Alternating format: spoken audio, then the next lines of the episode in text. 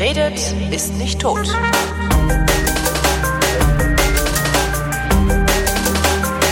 Herzlich willkommen zur Wissenschaft, in der Florian Freistetter und Holger Klein über Wissenschaft reden mit Florian Freistetter. Und mit Holger Klein. Äh, Philae haben wir gerade, also ne, wir, wir zeichnen auf am Sonntag, dem 14. Juni ähm, und Philae ist wieder da. Kam Genau, gerade über die Agenturen. Hat sich gerade vor einer Stunde oder sowas hat sich die Landeeinheit auf dem Kometen wieder zurückgemeldet. Churyumov Gerasimenko. Ich kann ihn aus dem Stand sagen, den Namen. Ja, das Respekt, so. ne? So schwer ist es auch nicht. Ich mein, fand's, ich fand das ganz furchtbar, bis, bis mir dann irgendwer beim DLR gesagt hat, du kannst ihn auch einfach 67p nennen, da versteht jeder, was gemeint ist. Und seitdem kann ich den Namen aussprechen, das ist seltsam. ja, in Österreich sagen wir alle gerne Jury dazu, weil das eine Doppeldeutung hat, aber Was ist die Doppeldeutung? das hatten wir auch schon mal, glaube ich. Echt? Jury, Ah, Mann, ich- Jury ist so wienerisch für Sperma. Ah, nee, das, echt? Ja, also da gibt es gibt's das tolle Lied von, von äh, Georg Danzer, glaube ich, äh, der Jury-Fetzen. Also Ah, das, ja, ja, ja, ja, ja, jetzt, jetzt das klingelt. Jetzt klingelt's bei mir, Spermafetzen. Ja, das, was du nimmst, um Sperma zu entfernen, nachdem du es irgendwo hingetan hast, wo du es nicht haben willst. Wo es nicht hingehört. Genau. Ja, und äh, wissen wir schon ein bisschen mehr oder, oder hat vieler sich nur gemeldet? Nee, ein bisschen wissen weiß man schon. Also äh, es war, es war zu erwarten, dass äh, nicht zu erwarten, aber es war, man konnte hoffen, dass das passiert, weil ja das Ding äh, Solarzellen hat, hat einfach noch nicht genug Licht abbekommen, Ja. weil es eben in der Gegend gelandet ist, wo es zu dunkel war. Und äh, dann, je näher der Komet der Sonne kommt, desto mehr äh, Energie kommt auch drauf. Und äh, am 15. August, glaube ich, äh, erreicht er den sonnennächsten Punkt. Das heißt, wenn sich viele gemeldet hätte, dann irgendwann jetzt, Ja. weil dann wäre genug Energie da. Und das DLR hat vorhin gerade eine Nachricht rausgegeben, wo sie sagen, dass äh, ich glaube minus 35 Grad ist die Temperatur, die viele schickt und 24 Watt hat er zur Verfügung. Das heißt, das Ding ist äh, einsatzbereit. Und äh, 65 Sekunden lang haben die kommuniziert, viele und äh, die Bodenstation. Und jetzt müssen wir abwarten, müssen wir alles checken und so weiter. Dann sind da noch jede Menge Daten, die viele gesammelt hat, aber noch nicht abschicken konnte. Und das wird noch ziemlich spannend. Also wenn man dann sieht, weil dann weiß man genau, was dann passiert ist bei dieser Landung und so weiter. Weil man damals hat man sich darauf konzentriert, wirklich die Wissenschaft so schnell wie möglich durchzubringen mit den verfügbaren äh, Batterie, mit der verfügbaren Batterieenergie und äh, alles andere hat man dann zurückgestellt. Und jetzt kann man dann wirklich mal die ganzen anderen Daten äh, auswerten, gucken, was da genau passiert ist, neue Daten sammeln. Also das, das wird noch eine coole Sache. Ja, ich bin gespannt. Was, was können wir, was können wir denn eigentlich noch lernen? Ja, jede Menge. Also wie gesagt, auch Was, fehlt uns noch an Daten, an Daten, die wir eigentlich gerne sammeln würden ähm, vom, vom Naja, Kometen? Gen generell alles.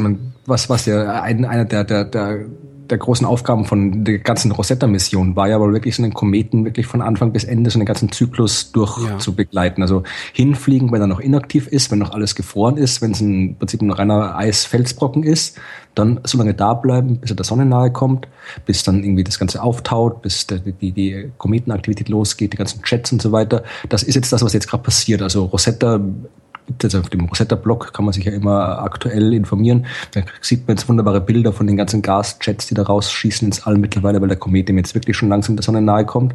Und äh, dann wäre halt noch schön der Plan, wirklich nochmal das, das, das, äh, das Einschlafen wieder zu erleben. Also wenn der Komet wieder zurückfliegt, alles wieder zurückgeht, äh, äh, schauen, wie er sich wieder, wie er abkühlt, äh, wie er sich verändert hat im Vergleich zu vorher. Und äh, das, das hätte man sowieso von, von Rosetta aus gemacht, also von der Orbiter-Einheit. Äh, die wäre zwar, glaube ich, offiziell nur bis Dezember gelaufen, aber es gehen ja nicht alle davon aus, dass die Mission verlängert wird. Also dass sie halt noch wirklich bis, bis Frühjahr nächsten Jahres oder so, Sommer nächsten Jahres verlängert wird, solange halt der Rosetta Treibstoff hat. Und äh, dann hätte man das zumindest im Orbit gesehen. Und jetzt hat man eben noch viele, je nachdem wie lang der jetzt noch durchhält, kann man das dann auch vom, äh, vom, von der Oberfläche des Kometen aus anschauen. Da ist man dann wirklich direkt vor Ort, wenn da das rauskommt. Dann kann man die ganzen chemischen Analysen vielleicht nochmal machen äh, und äh, schauen, was da wirklich alles rauskommt aus dem Kometen für, für, für Stoffe, für Moleküle, für Eis, äh, wie die Oberfläche sich äh, verändert im Detail. Und all das sind Dinge, die wir, die wir, die wir noch nicht wissen. Wir waren noch nie auf einem Kometen. Wir haben noch nie einen Komet aus der Nähe gesehen, bis auf, auf äh, Giotto in den 80er Jahren und äh, da ist man halt ein paar hundert Kilometer vorbeigeflogen, einmal kurz und das war's. Und jetzt sind wir wirklich dort. Das heißt, alles, was wir dort lernen, ist neu und wichtig. Wenn so eine Mission beendet ist, also die Rosetta-Mission ist beendet, dann ist das Ding, das ist dann ja noch da. Also ja, die fliegt dann ja da noch rum, die Rosetta. Äh, was passiert dann eigentlich damit? Wird die Ja, einfach aufgegeben, so fertig aus? Ja, Mouse? also nee, nee, es kommt drauf an. Also man, man äh, wenn man nichts machen würde, würde die, die Rosetta halt einfach irgendwie davon driften, weil die Gravitation vom Kometen nicht stark genug ist, dass halt der wirklich in der ständigen Umlaufbahn bleibt. Mhm. Das heißt, wenn man jetzt einfach sagt, okay, jetzt schalten wir das Ding aus, also äh, Bodenstation, mal Tür zu, Licht aus, dann wird halt Rosetta einfach wegdriften und dann halt irgendwie alleine da durch im Asteroidengürtel irgendwie durch die Gegend fliegen. Äh, das ist natürlich, kann man machen, ist natürlich ein bisschen langweilig. Hat, glaube ich, auch irgendwie einer von den Wissenschaftlern in einem Interview gesagt. Das ist eine Möglichkeit, aber halt eine langweilige Möglichkeit, das zu machen. Äh, und äh, genau hier, Stefan Ulametsch hat das gesagt, hier, dass man, wo steht das hier? Genau, man kann sich am Ende der Mission zwei Szenarien überlegen. Das eine ist, Rosetta, wenn der Treibstoff aus ist, driftet einfach weg vom Kometen. Das ist ein bisschen langweilig. Und das sagt hier Stefan Ulametz. Das andere wäre, dass man quasi halt einfach äh, probiert, mit dem letzten Treibstoff, den man noch hat, auf dem Kometen zu landen. Ach, dieses, diese Crashlandung zu machen und zu gucken, was Nein, nein, nicht, nicht, nicht mal Crashlandung. Also man kann durchaus probieren, das hat die NASA schon mal gemacht. Die NASA ist ja mal 2001 zum Asteroid Eros geflogen, ja. auch noch, um den zum Kreisen anzugucken, weil man das auch noch nicht gemacht hat damals. Und die haben auch gedacht, okay, gut, jetzt haben wir irgendwie alles rausgefunden, was wir rausfinden können. Wir haben noch ein bisschen Treibstoff. Jetzt gucken wir mal, ob wir das Ding da aufsetzen können. Mhm. Und zwar ohne, dass es kaputt geht. Weil, wie gesagt, das, das, äh, so, so ein Asteroid oder auch ein Komet, die haben jetzt nicht so eine große äh, Schwerkraft. Das heißt, da kann man durchaus auch langsam anfliegen. Ja, also auf der Erde wäre es schwierig, ohne entsprechende Landetechnik da sicher zu landen. Aber auf so einem Kometen, da ist es ja, da kommt man relativ langsam hin. Also bei, bei bei Churimov, Gerasimenko, da nähert man sich mit so, so einem Meter pro Sekunde, also wie so ein Fußgänger ungefähr an. Mhm. Ja. Und äh, und dann hängt es halt davon ab, wie man das steuert. Ja, also ob ich jetzt gerade irgendwie, wenn die Antenne gerade unten ist bei der Landung oder ein Solarpanel, dann ist es halt blöd. Ja, dann dann äh, kann es sein, dass ich keine Energie habe oder nicht mehr kommunizieren kann. Aber das Ding wird auf jeden Fall, wenn man es nicht ganz blöd anstellt, wird das Ding auf jeden Fall nicht komplett auseinanderbrechen oder sonst irgendwas. Es wird halt irgendwie liegen. Und je nachdem, wie es liegt, kann das noch Bilder machen, kann noch Daten senden. Also hier äh, die NIR-Sonde, die hat noch ein paar Wochen, glaube ich, Daten vom Asteroid zurückgeschickt von der Oberfläche. Müsste dann nicht wenn es uns gelingt, ähm, Rosetta auf, auf 67p zu landen, und zwar so, dass vielleicht sogar noch ein bisschen, ein bisschen Strom erzeugt wird aus den, aus den Sonnensegeln, die das, das Ding hat, oder aus den Solarzellen. Ich weiß gar nicht, wie die aussieht, ehrlich gesagt, die Rosetta. Ähm, könnte das dann nicht theoretisch sogar sein, dass das Ding da liegen bleibt und sich in, was ich, 50 Jahren nochmal meldet? Ich, das ehrlich gesagt weiß ich nicht. Ich weiß jetzt nicht, was die dafür, äh, was die da für, für Daten haben. Also es ist extrem unwahrscheinlich, weil du hast da ja auch, hatten wir ja letztes Mal erst äh, in der letzten Folge, du hast ja das Problem mit der kosmischen Strahlung, ja, also stimmt, die, ja. die Elektronik kaputt macht. Ja. Dann hast du Temperaturschwankungen extrem, ja.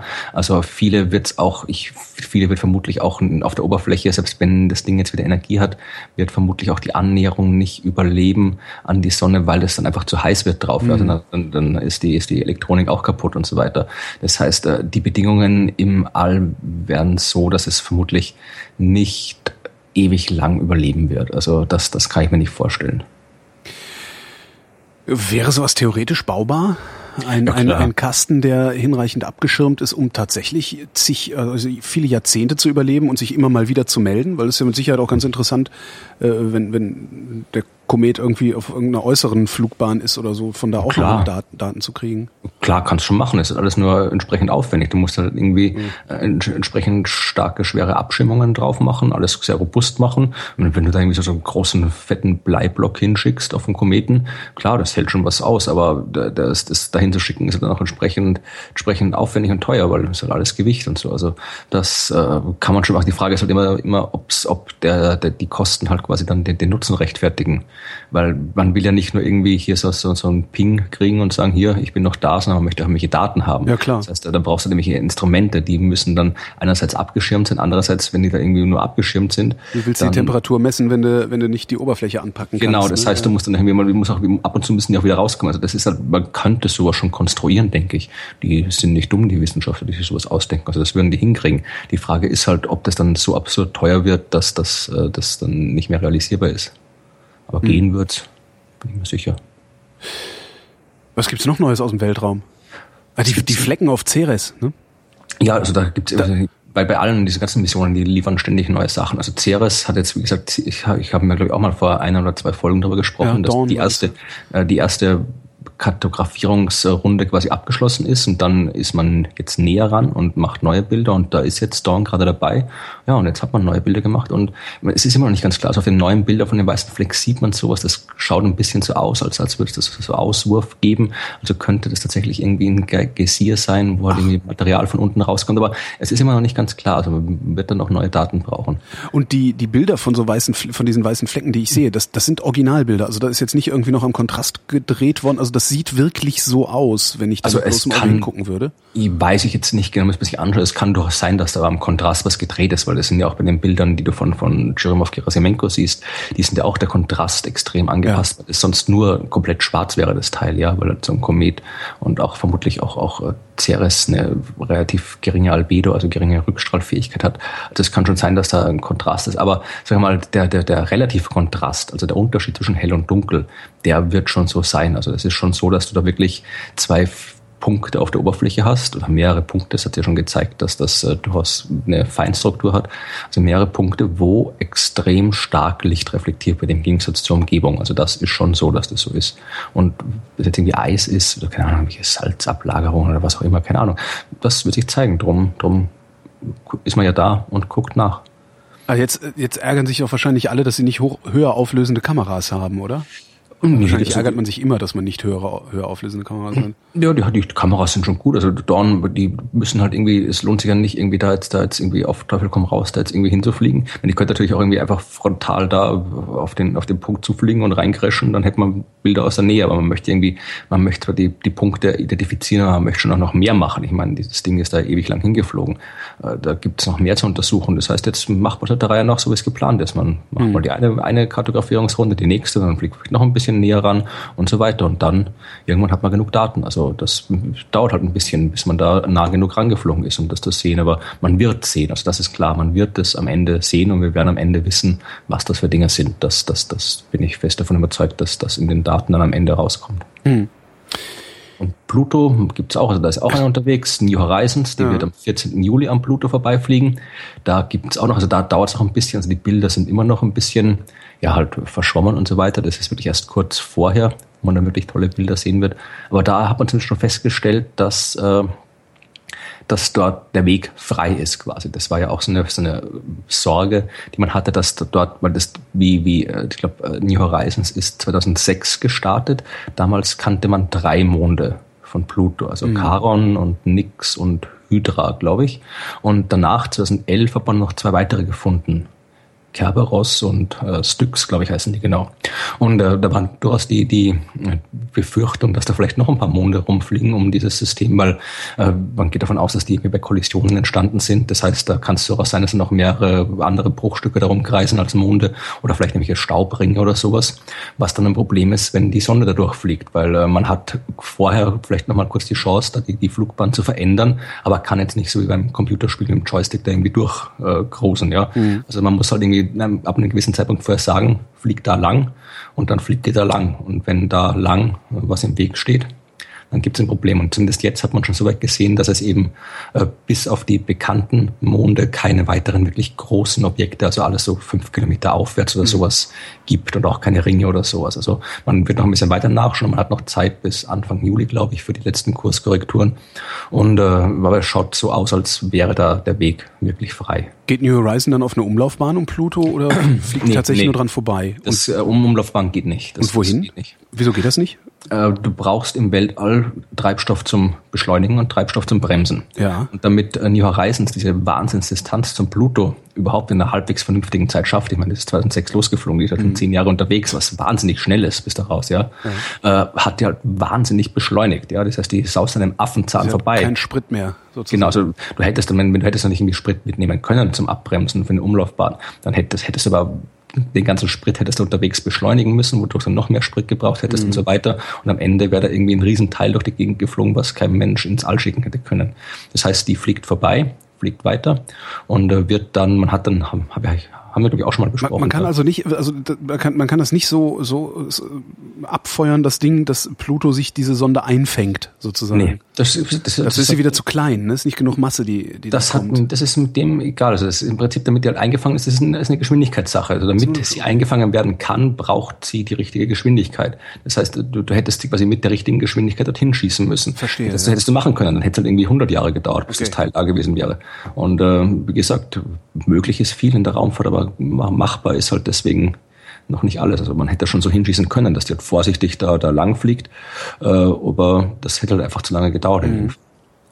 Ja, und dann wird die halt weiterfliegen und äh, man hat dann, das haben wir schon mal besprochen, äh, man hat Echt? dann lange gesucht nach, nach Zielen. Also man wollte halt dann nämlich Asteroiden da draußen noch besuchen. Ja und hat sich damals gedacht, 2006, äh, ja, bis, bis die Sonne da ist, wird man schon welche gefunden haben, äh, weil da draußen im, im Kuipergürtel kennt man noch nicht so viele Asteroiden.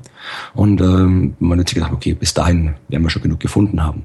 Aber hat man dann eben nicht gefunden und hat man jetzt Anfang des Jahres, glaube ich, war das, haben die nochmal äh, dann quasi so, so ein Notbeobachtungsprogramm gemacht, haben nochmal Hubble-Teleskopzeit bekommen, weil sie halt keinen passenden auf Kurs oder halbwegs auf Kurs liegenden Asteroiden gefunden haben. Und dann jetzt mit den, diesen Hubble-Beobachtungen, die dann noch kurzfristig gemacht worden sind, hat man jetzt ein, zwei Asteroiden identifiziert, die man anfliegen kann. Das heißt, äh, man wird dann danach noch da rausfliegen und dann werden wir auch das erste Mal gute, schöne Bilder von Asteroiden im Kuipergürtel kriegen, was auch ziemlich cool ist. Ja. Also passiert einiges da draußen. Mich macht gerade nervös, dass du sagtest, da hätten wir schon mal drüber gesprochen. Ich kann mich da echt nicht dran Ich, ich, ich mach zu viel mit meinem Gehirn, glaube ich, inklusive Alkohol. ähm, ja, äh, äh, fiel mir nur gerade so auf. Äh, du, du, du, du hast irgendwie angedeutet, du hättest eine Wahnsinnige auf dem Vortrag gehabt. Mhm. Erzähl. Äh, ich war du warst ja unterwegs, genau. Genau, also ich war, ich, ich war unterwegs, bin noch, bin unterwegs. Ich war, wir hatten, haben wir auch letzte Woche, habe ich ja gesagt, dass ich mhm. nach, nach äh, Bremen und nach Hamburg äh, gehe, um Vorträge zu halten. Und ich habe auch erzählt von meinem letzten Vortrag in Bremen vor zwei Jahren oder so, wo sich anscheinend, was ich nicht mitbekommen habe, im Publikum irgendwie eine Frau ausgezogen hat, irgendwie die ja. eine Besoffene oder sowas. Und anscheinend ist Bremen ein gutes Pflaster für, für äh, interessante Vorträge, weil diesmal äh, war, das war, war sehr absurd. Ich bin da mit den Veranstaltern vor dem Hörsaal gestanden, haben noch ein bisschen geplaudert, bevor der Vortrag losging und dann kam irgendwie so eine Frau vorbei äh, und hat irgendwie, hab ich, hab ich irgendwie angesprochen, das war so eine ältere Frau, irgendwie angesprochen, ja, und, und ihre Mutter ist irgendwie von, von äh, weißer Magie beeinflusst und so. Und ich habe gedacht, das war, war ein bisschen komisch, aber vielleicht dachte vielleicht ist es eine, die halt irgendwie so, so esoterischen Background in der Familie hat und jetzt hierher kommt. Der Vortrag ging ja über Astrologie ja. und sich irgendwie informieren will, wie das halt ist, ob man da irgendwas tun kann oder sowas. Aber der nächste Satz war dann schon wieder, aber, aber ich wurde, ich, ich war, ich, ich war ja auch früher mal von, von weißer Magie beeinflusst, aber ich wurde freigekauft von Jesus Christus. Und, äh, ah. Und dann, dann ging's halt, äh, dann ging's wirklich, äh, die, die hat losgelegt, das war phänomenal. Also, die hat, äh, zuerst mal natürlich, war sie, war sie gegen Astrologie, also das hat sie gut gefunden, dass ich auch die Astrologie kritisch betrachte, aber sie fand es halt nicht gut, dass ich irgendwie nicht nichts mit Jesus am Hut habe und deswegen in die Hölle kommen werde. Und dann ist die, die ist wirklich, das war ja richtig so das Klischeebild von einer religiösen Fundamentalistin, die hat ja. in einer Tour gepredigt, also das war wirklich, das war kein, kein normales Sprechen, das war wirklich Predigen, so lautes Schreien, Rufen mit so einem Predigtton.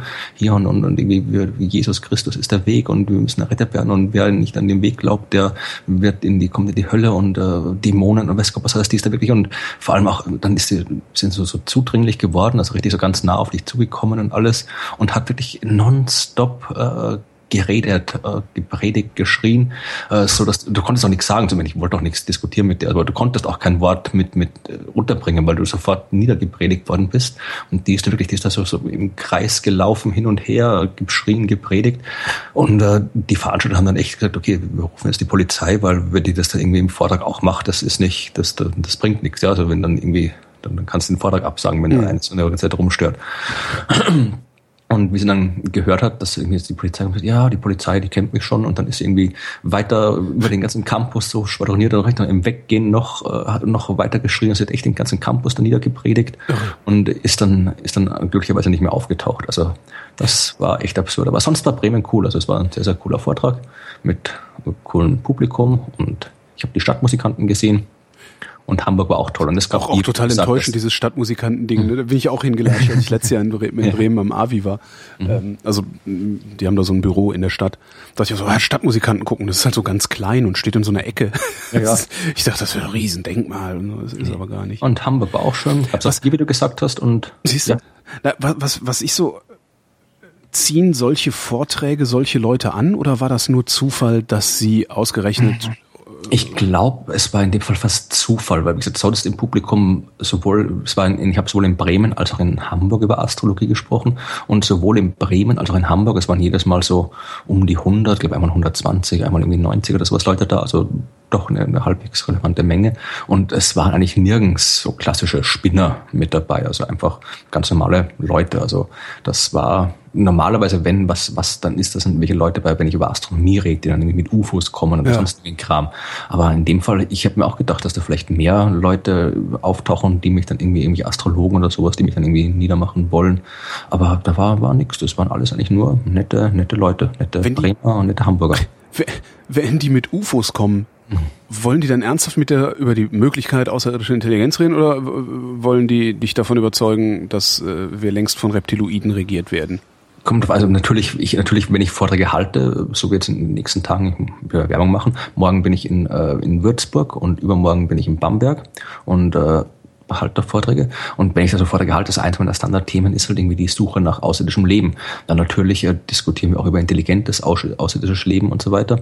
Aber äh, und da sind natürlich Fragen, ist ja durchaus angebracht und können auch durchaus vernünftig sein. Aber was ich jetzt meine, wann die Leute dann kommen, ja, aber da hat man ja damals schon irgendwie äh, nachgewiesen, die, die amerikanische Luftwaffe hat ja gesehen, dass da irgendwelche Lichter rumgeflogen sind. Und wie hier der bei, bei Disclosure TV sagt, hat dieser eine General in seinen Memoiren geschrieben, dass die Außerirdischen schon gelandet sind und mhm. alles verpusht wird. Und überhaupt hat ja man da in der Maya-Pyramide dieses Bild von den Aliens gesehen. Und was sagen Sie dazu und warum wird das alles verschwiegen? Also so, dass das, das meine ich, diese verschwörungstheoretische okay. Ecke. Also da gibt's ab und zu mal welche. Oder halt dann irgendwelche Einstein-Leugner, Urknall. Äh, die Einstein-Leugner sind immer noch unterwegs? Ja, ja, da gibt's jede Menge davon. Also ich dachte, das wäre nur so ein ganz kleines Klüppchen gewesen. Also gab's ja diese eine, diese Sekretärin irgendwie, die da so eine, so ja, eine also Truppe anführt, ne? Das sind die Hardcore-Einstellungen, aber es gibt halt immer noch genug Leute, die halt einfach diese ganzen, die, die, sozusagen, die, die ihre, ihre, halt ihre Privatphysik entwickeln, die halt irgendwie äh, sich selbst irgendwie eine Theorie ausgedacht haben, wie das Universum funktioniert und warum es keinen Urknall gab und warum dann irgendwie die Weltformel gefunden haben. Und man, man erkennt immer, dass, dass wenn jemand behauptet hat, die Weltformel gefunden, erkennt man immer dann, dass es Unsinn ist, wenn die Leute wirklich eine Formel aufgeschrieben haben. Also da steht dann wieder irgendwas hier irgendwie, irgendwie eins plus unendlich ist gleich Sinus von, von, von, von äh, fünf oder sowas, ja. ja. Also diese ganz absurden Formeln, die mathematisch keinen Sinn machen, die dann immer irgendwie, auch immer irgendwie philosophisch interpretiert werden. Ja, und wenn, wenn also jemand eine Weltformel erfindet, tatsächlich eine Formel hat, dann ist das immer Unsinn, weil die Weltformel ist keine Formel. Es ist halt, wenn dann höchstens eine mathematische äh, Theorie, die sehr, sehr kompliziert ist, die halt unter dem Namen Weltformel Formel halt so, ein populäres Label, das da immer auf diese Sachen draufgetan wird. Mhm. Aber äh, gesagt, also solche Leute gibt es viele, die dann immer ankommen, ja, und die mir erzählen wollen, dass der Urknall halt falsch ist und dass, dass irgendwie die dunkle Materie nur eine böse Erfindung ist, damit die Astronomen ihren Job behalten und äh, dass das elektrische Universum kommt auch recht oft vor. Das elektrische Universum? Ja, da habe ich jetzt vor kurzem erst einen längeren Artikel darüber geschrieben, weil das ihm, ich ihm so oft darauf angesprochen werde. Äh, das ist, das ist so eine These, die ist schwer, schwer zu identifizieren, wo die herkommt. Also es hat äh, historisch hat man natürlich irgendwie so bald mal rausgefunden hat, dass es sowas wie Elektrizität gibt, habe natürlich überlegt, äh, haben die das natürlich irgendwie alle, weil man auch sonst doch das so im, im 17., 18., 19. Jahrhundert da noch nicht so viel gewusst hat über das Universum, hat man auch die Elektrizität irgendwie so als äh, Erklärung für alles Mögliche herangezogen. Und äh, aber diese moderne Theorie des elektrischen Universums, ganz vereinfacht gesagt, sagt sie, alles ist elektrisch. Also die, die, die Gravitation spielt keine Rolle im Universum. Die Planeten bewegen sich, weil da irgendwelche elektrischen Abstoßungskräfte herrschen. Die Sonne leuchtet, weil da elektrische Ströme drinnen stattfinden. Äh, Galaxien sind durch irgendwie elektrische, elektrische Phänomene irgendwie, werden zusammengehalten. Den Urknall gab es nicht. Also da wird, es wird im Prinzip die, die ganze moderne Physik, Relativitätstheorie natürlich auch, Urknall alles abgelehnt, weil eben alles elektrische Phänomene sind. Die Krater auf dem Planeten sind nicht entstanden, weil irgendwelche Dinge eingeschlagen sind, sondern das sind elektrische Entladungen gewesen und so weiter. Es ist halt alles irgendwie, alles ist halt irgendwie elektrisch. Mhm. Und das ist, ja, also das hat auch natürlich so Verschwörungscharakter, wird alles unterdrückt und, und die Leute, die das halt irgendwie propagieren. Das ist auch die gleiche Klientel, die halt die Einstellungen sind. Das sind alles irgendwelche Ingenieure, Elektrotechniker und so weiter, die dann halt da irgendwie ihre, ihre feststellen, irgendwie. Reizreaktion also, oder Input-Output-Weltbild äh, äh, für ja, wissenschaftlichen. Ne? Naja, das Problem nicht das, also ich glaube, das, das ist meine, meine Privattheorie, die ich nicht belegen kann. Äh, aber meine Privathypothese, also ich habe das Gefühl, dass gerade gerade so Leute wie, wie Ingenieure äh, Elektrotechnik, also gerade diese, diese technischen äh, Sachen, das sind Menschen, die halt durchaus ein solides wissenschaftliches Grundlagenverständnis haben. Also du musst halt immer lernen, wie funktioniert Strom, wie funktioniert äh, die grundlegende Mathematik. Also du hast quasi eine Grundlagenausbildung. Gleichzeitig äh, bist du es aber gewohnt, dass du wirklich die Dinge konkret verstehen kannst. Also du kannst irgendwie was bauen, du kannst irgendwie hier ein Kabel von da nach dort legen. Das du meine ich mit Input-Output. Also es gibt halt hm. ein, ein, du legst einen Schalter um und das, das hat eine Auswirkung, dass es diesen Schalter aber möglicherweise gar nicht gibt. Hm. Ja, das, ich glaube, das, ich glaube, dass der, der, dass der Mechanismus da irgendwie anders geht. Also mhm. die sind quasi, die sind einerseits gewohnt, die haben Ahnung von Wissenschaft und sind es gewohnt, diese Wissenschaft wirklich intuitiv anschaulich zu verstehen. Und das funktioniert halt nicht bei vielen Themen. Ja? Also du kannst sowas wie Quantenmechanik, Relativitätstheorie, das sind halt Dinge, die man intuitiv nicht so verstehen kann, wie man irgendwie eine, eine elektrische Schaltung intuitiv verstehen kann. Ja. Das heißt, da brauchst du dann wirklich auch das entsprechende mathematische, und das ist wirklich teilweise Hardcore-Mathematik, Hintergrundwissen, du brauchst das ganze Spezialwissen aus der Astronomie, aus der, aus der Physik und so weiter. Und das hast du dann halt nicht. Und dann kommt mal, halt, ist halt der, der Fehlschluss, der passiert ist, ich verstehe das nicht, deswegen ist es falsch. Es ist halt dieser Fehlschluss, der da irgendwie stattfindet und äh, dann denken sie sich halt irgendwie was aus, was sie halt meinen zu verstehen. Also dieses elektrische Universum oder halt die verschiedenen anderen äh, Privattheorien, Alternativen zum Urknall, Alternativen zur Realitätstheorie. Und äh, das, ich habe auch, ich hab auch in meinem Artikel zum elektrischen Universum auch so ein Buch zitiert, wo der halt sagt, einer so ein Vertreter, ja, er hat sich schon immer für, für Astronomie interessiert und fand das alles ganz wahnsinnig toll und ist dann irgendwann, bis er irgendwann gemerkt hat, dass das alles, alles, dass er das nicht versteht und dass das alles so wahnsinnig viel Mathematik ist. Und die Mathematik ist ja nur dazu da, um das, die, die, das, das zu verschleiern und so weiter, wenn die Leute nicht weiter wissen. Und dann hat er irgendwie auf YouTube irgendwo entdeckt, was für ein elektrisches Universum und selbst Elektrotechniker, hat dann gemerkt, ja, das, das, das ist was Mechanismen, die verstehe ich. Und das muss richtig sein. Ja. Das ist halt dieser, dieser Fehlschluss, dass man irgendwie aus dem, dass man das, das eigene Wissen zum Maßstab für die Realität macht. Das ist halt der Fehlschluss, der, glaube ich, da eine große Rolle spielt. Dass man sagt, dass man nicht sagt, ich verstehe es nicht, ja. vielleicht müsste ich einfach mich mehr damit beschäftigen, damit ich es verstehe und äh, nicht sagt, ich verstehe es nicht, darum kann es nur falsch sein, weil wenn es ich nicht verstehe, kann es keiner verstehen. Das ist halt, ich glaube, das, ich glaub, das ist das Problem. Ja, verstehe. Aber wie Schön, wenn ich es nicht verstehe, kannst du verstehe. Ich habe was, äh, was, was ganz Interessantes gefunden und zwar ähm, gab es im, im Standard, ich glaube, ihr Österreicher nennt ihn den Standard, oder? Sagt ihr Standard oder Standard? Ist eine gute Frage. Wie sage ich dazu? Standard. Standard sage ich, aber ich glaube. Aber wenn du etwas standardisierst, äh, standardisierst du es dann oder standardisierst du es dann? Ich glaube, ich bin kein guter Maßstab, weil ich bin auch halber Hamburger und das sagt man ja Standard und Spitzer Stein und so weiter. Also da, da, das ist bei mir da alles durcheinander, diese, diese SP und ST-Laute. Aber irgendwie und, so, äh, so, so im, im Standard äh, so ein Porträt über so eine Wissenschaftlerin, Barbara Kastlunger heißt die, äh, so ein kurzes Porträt nur, äh, die untersucht die Psychologie beim Geld ausgeben. Ähm, mhm. ne, so, was beeinflusst eigentlich, dass wir Produkte kaufen äh, und so.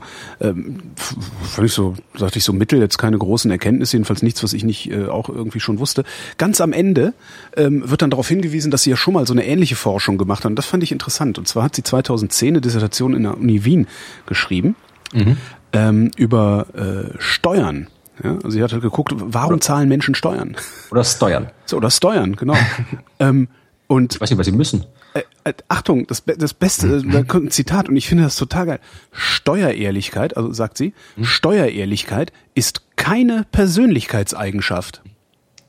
Okay, das, äh, das finde ich finde das total faszinierend. Das heißt, es ist nicht im Menschen angelegt, für mhm. das Gemeinwesen was abgeben zu wollen von seinem Geld. Ja? Also ich zahle echt deswegen Steuern, weil ich irgendwie aus Angst, weil ich irgendwie ich zahle, weil ich ja. irgendwie Angst, da kommt dann irgendwie das Finanzamt und schickt mir genau. weiß Gott was und da bin ich in einem bürokratischen Richtig. Teufelskreis und komme in mein Leben nie wieder raus. Drum, drum probiere ich möglichst, ich, ich, jede, jeden, jeden scheiß 5 Cent Flatter ja, Spende genau. versteuere ich, ja. Genau, so mache ich es auch, weil ich nämlich schon mal in diesem Teufelskreis war und das ist richtig, richtig hässlich.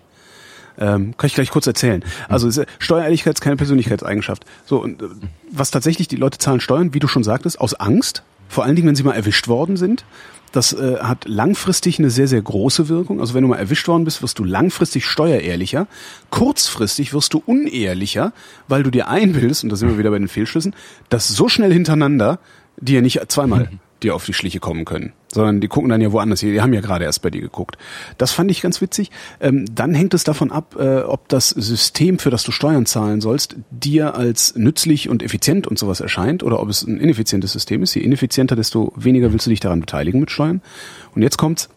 Das ist eigentlich das Schönste.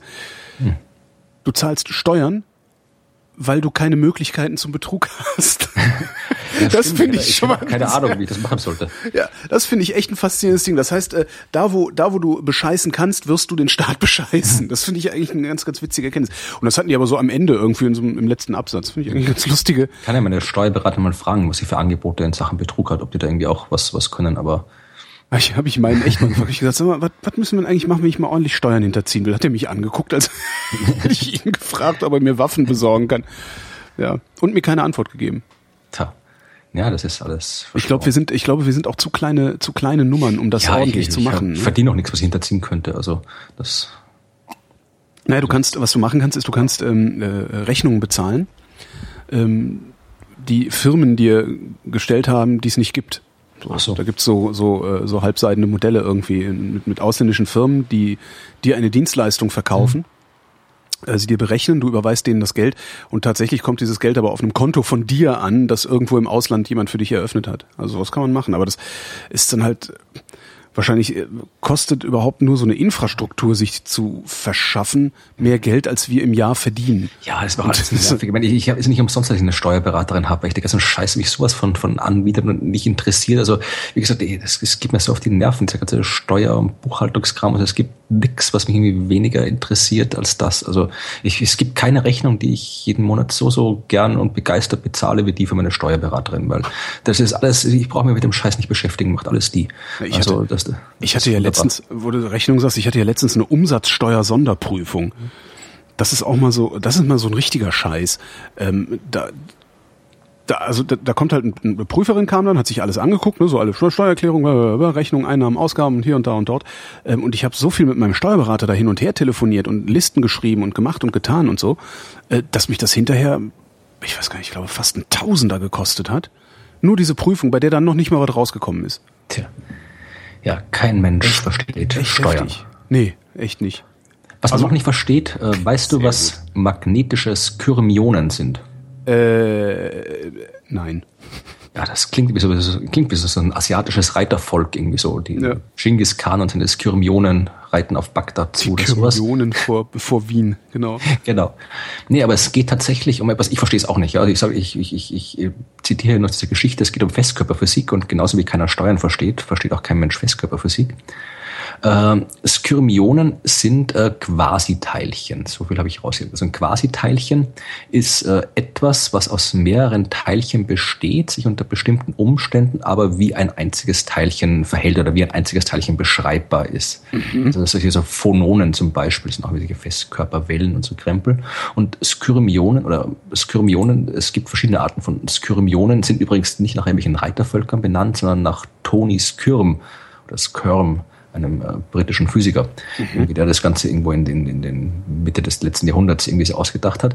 Das ist äh, auch eben so eine Art und Weise, um Teilchen äh, Verbünde irgendwie zu beschreiben durch Magn durch, durch, durch, durch Wirbel, durch Wellen, irgendwie sowas, also das ist irgendwie Teilchenphysik. Aber in dem Fall geht es um magnetische Wirbel. Das quasi, äh, das äh, in, in, äh, in verschiedene Materialien können, verschiedene magnetische Materialien können äh, Wirbel auftreten, die stabil sind. Ja, also dass das wirbelt anscheinend irgendwie stabil herum, sodass dieser Wirbel äh, wie ein Teilchen beschrieben werden kann. Und dieses Teilchen ist ein magnetisches Skyrmion und das, äh, wie äh, Forscher von, frag mich nicht wo, äh, vom, vom Argonne National Laboratory, was glaube ich in den USA ist, wenn ich mich nicht täusche, die haben jetzt äh, festgestellt, also die haben jetzt geschafft, äh, bei diesen Materialien Skyrmionen bei Zimmertemperatur entstehen zu lassen.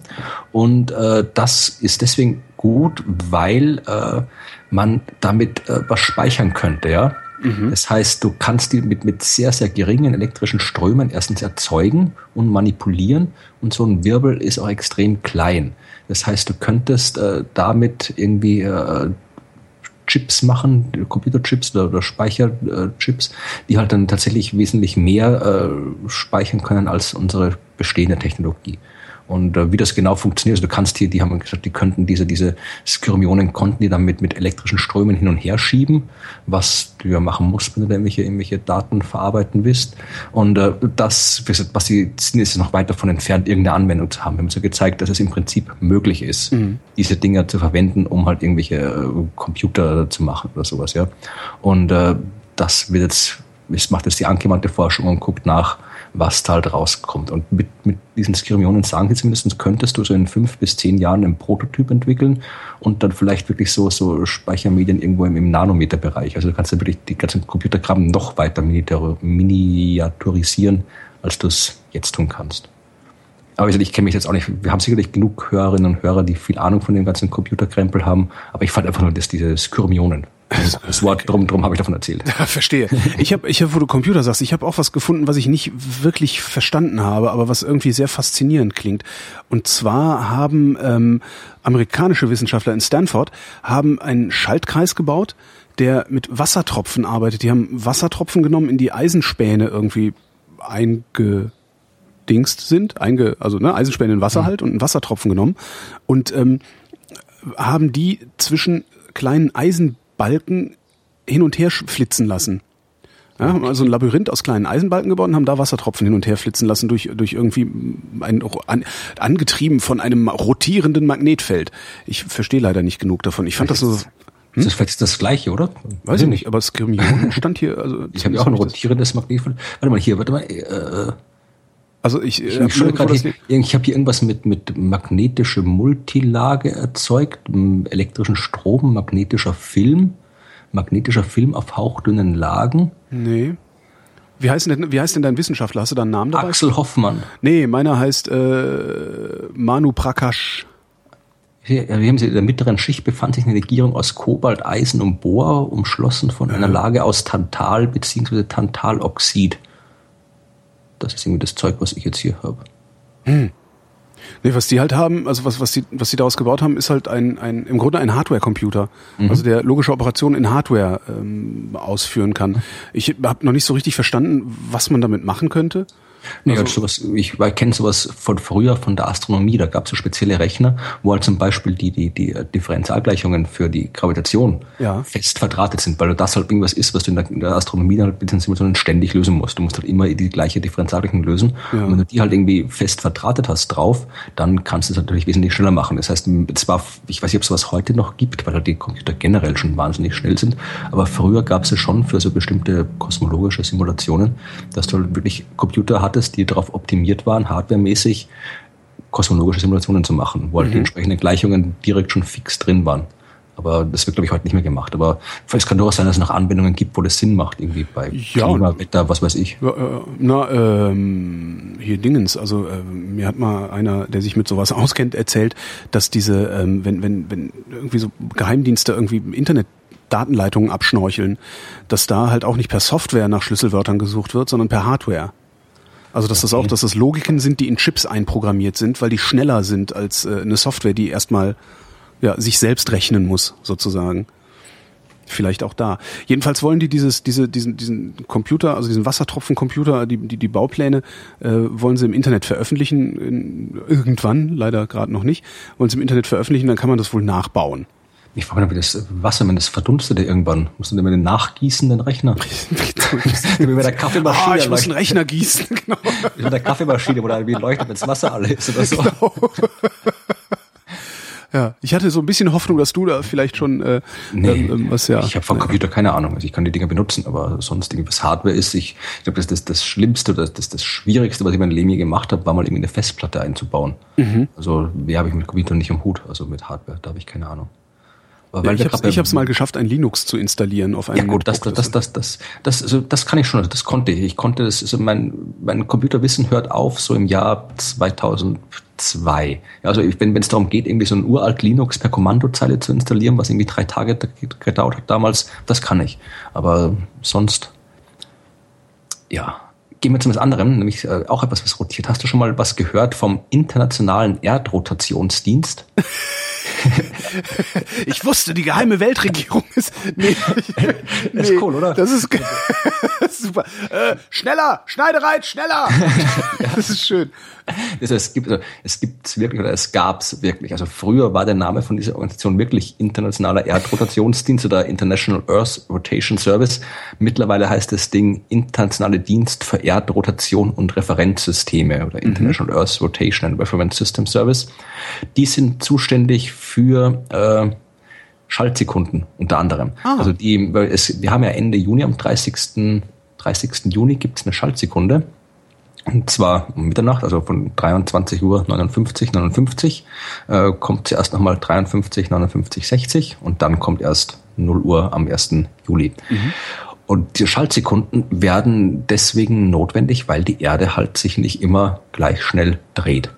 Also die, die, die, früher war die Sekunde definiert als äh, Bruchteil der Rotation der Erde, also ein 86.400 weiß nicht, aber ich glaube irgendwie, irgendwie sowas. Also mhm. ein 86.400 äh, einer Rotation der Erde um ihre eigene Achse ist eine Sekunde. Mhm. Und das Problem ist halt, dass die Erde sich halt nicht so exakt dreht. Das heißt, die Sekunde laut Definition war halt nicht exakt immer gleich lang. Bis man dann drum hat man sich dann eben mal dieses Ding ausgedacht von, von mit der Atomzeit, wo man die Sekunde halt jetzt als Schwingung von diesem äh, Atomübergang da definiert, mhm. der halt komplett abgekoppelt ist von der Erdrotation. Das heißt, unsere, unsere Uhrzeit, quasi jetzt ganz vereinfacht gesagt, ist nicht mehr mit der Rotation der Erde gekoppelt, was äh, nicht wirklich ein Problem ist, aber andererseits will man auch nicht, dass das Ganze zu sehr auseinanderläuft, weil ja. es soll schon halt irgendwie um Mitternacht soll es dunkel sein und um mittags hell und das soll sich nicht zu verschieben. Und deswegen äh, misst dieser internationale Erdrotationsdienst Super Name, Entschuldigung, ich finde toll.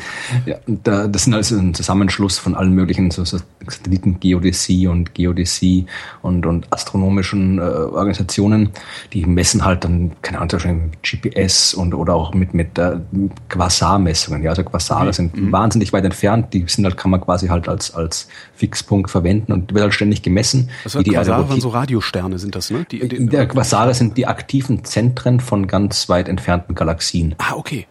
Und äh, also da sind, wo die schwarzen Löcher noch aktiv sind drinnen und wo halt dann jede Menge Strahlung rauskommt mhm. aus diesen Zentren. Und das äh, kann man halt messen. Und äh, wie gesagt, die messen halt, wie die Erde die sich dreht. Wir wissen, dass die Erde durch die Gezeitenreibung konstant langsamer wird. Ich glaube, es sind irgendwie so 15 Mikrosekunden pro Jahr oder sowas, was die Gezeitenreibung die Erde abbremst. Aber dann gibt es ja noch andere Effekte. Ja? Also es reicht irgendwie, wenn, wenn das Eis an den Polen schmilzt und sich das Gewicht verlagert.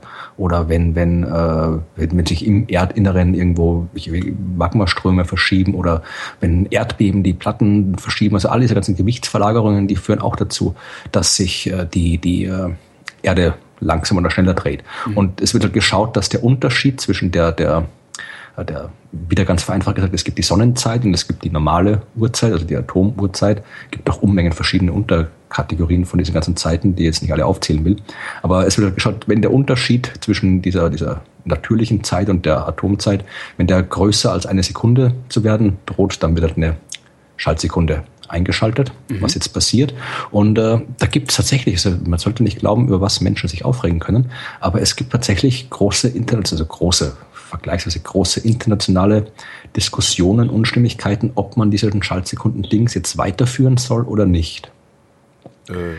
Weil nämlich das letzte Mal, wo es eine Schaltsekunde gab, das war 2012. Ja. Und äh, ist das denn ein Problem?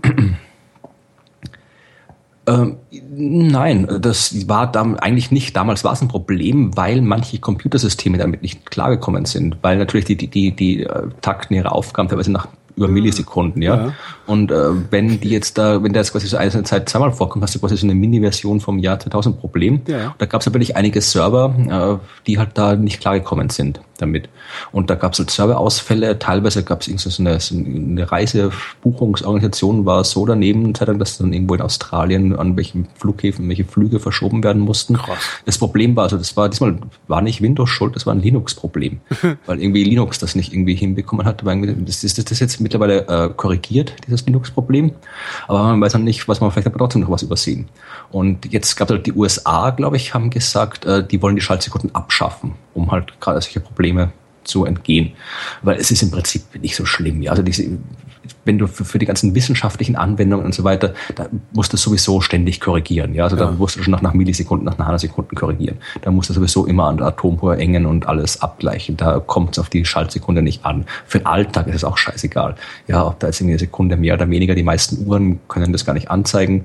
Also das, das ist kein Problem. Du kannst locker irgendwie ein paar hundert Jahre warten. Ich glaube, es dauert irgendwie 600 Jahre oder sowas, bis dann der, der, bis du mal eine Stunde Abweichung hast.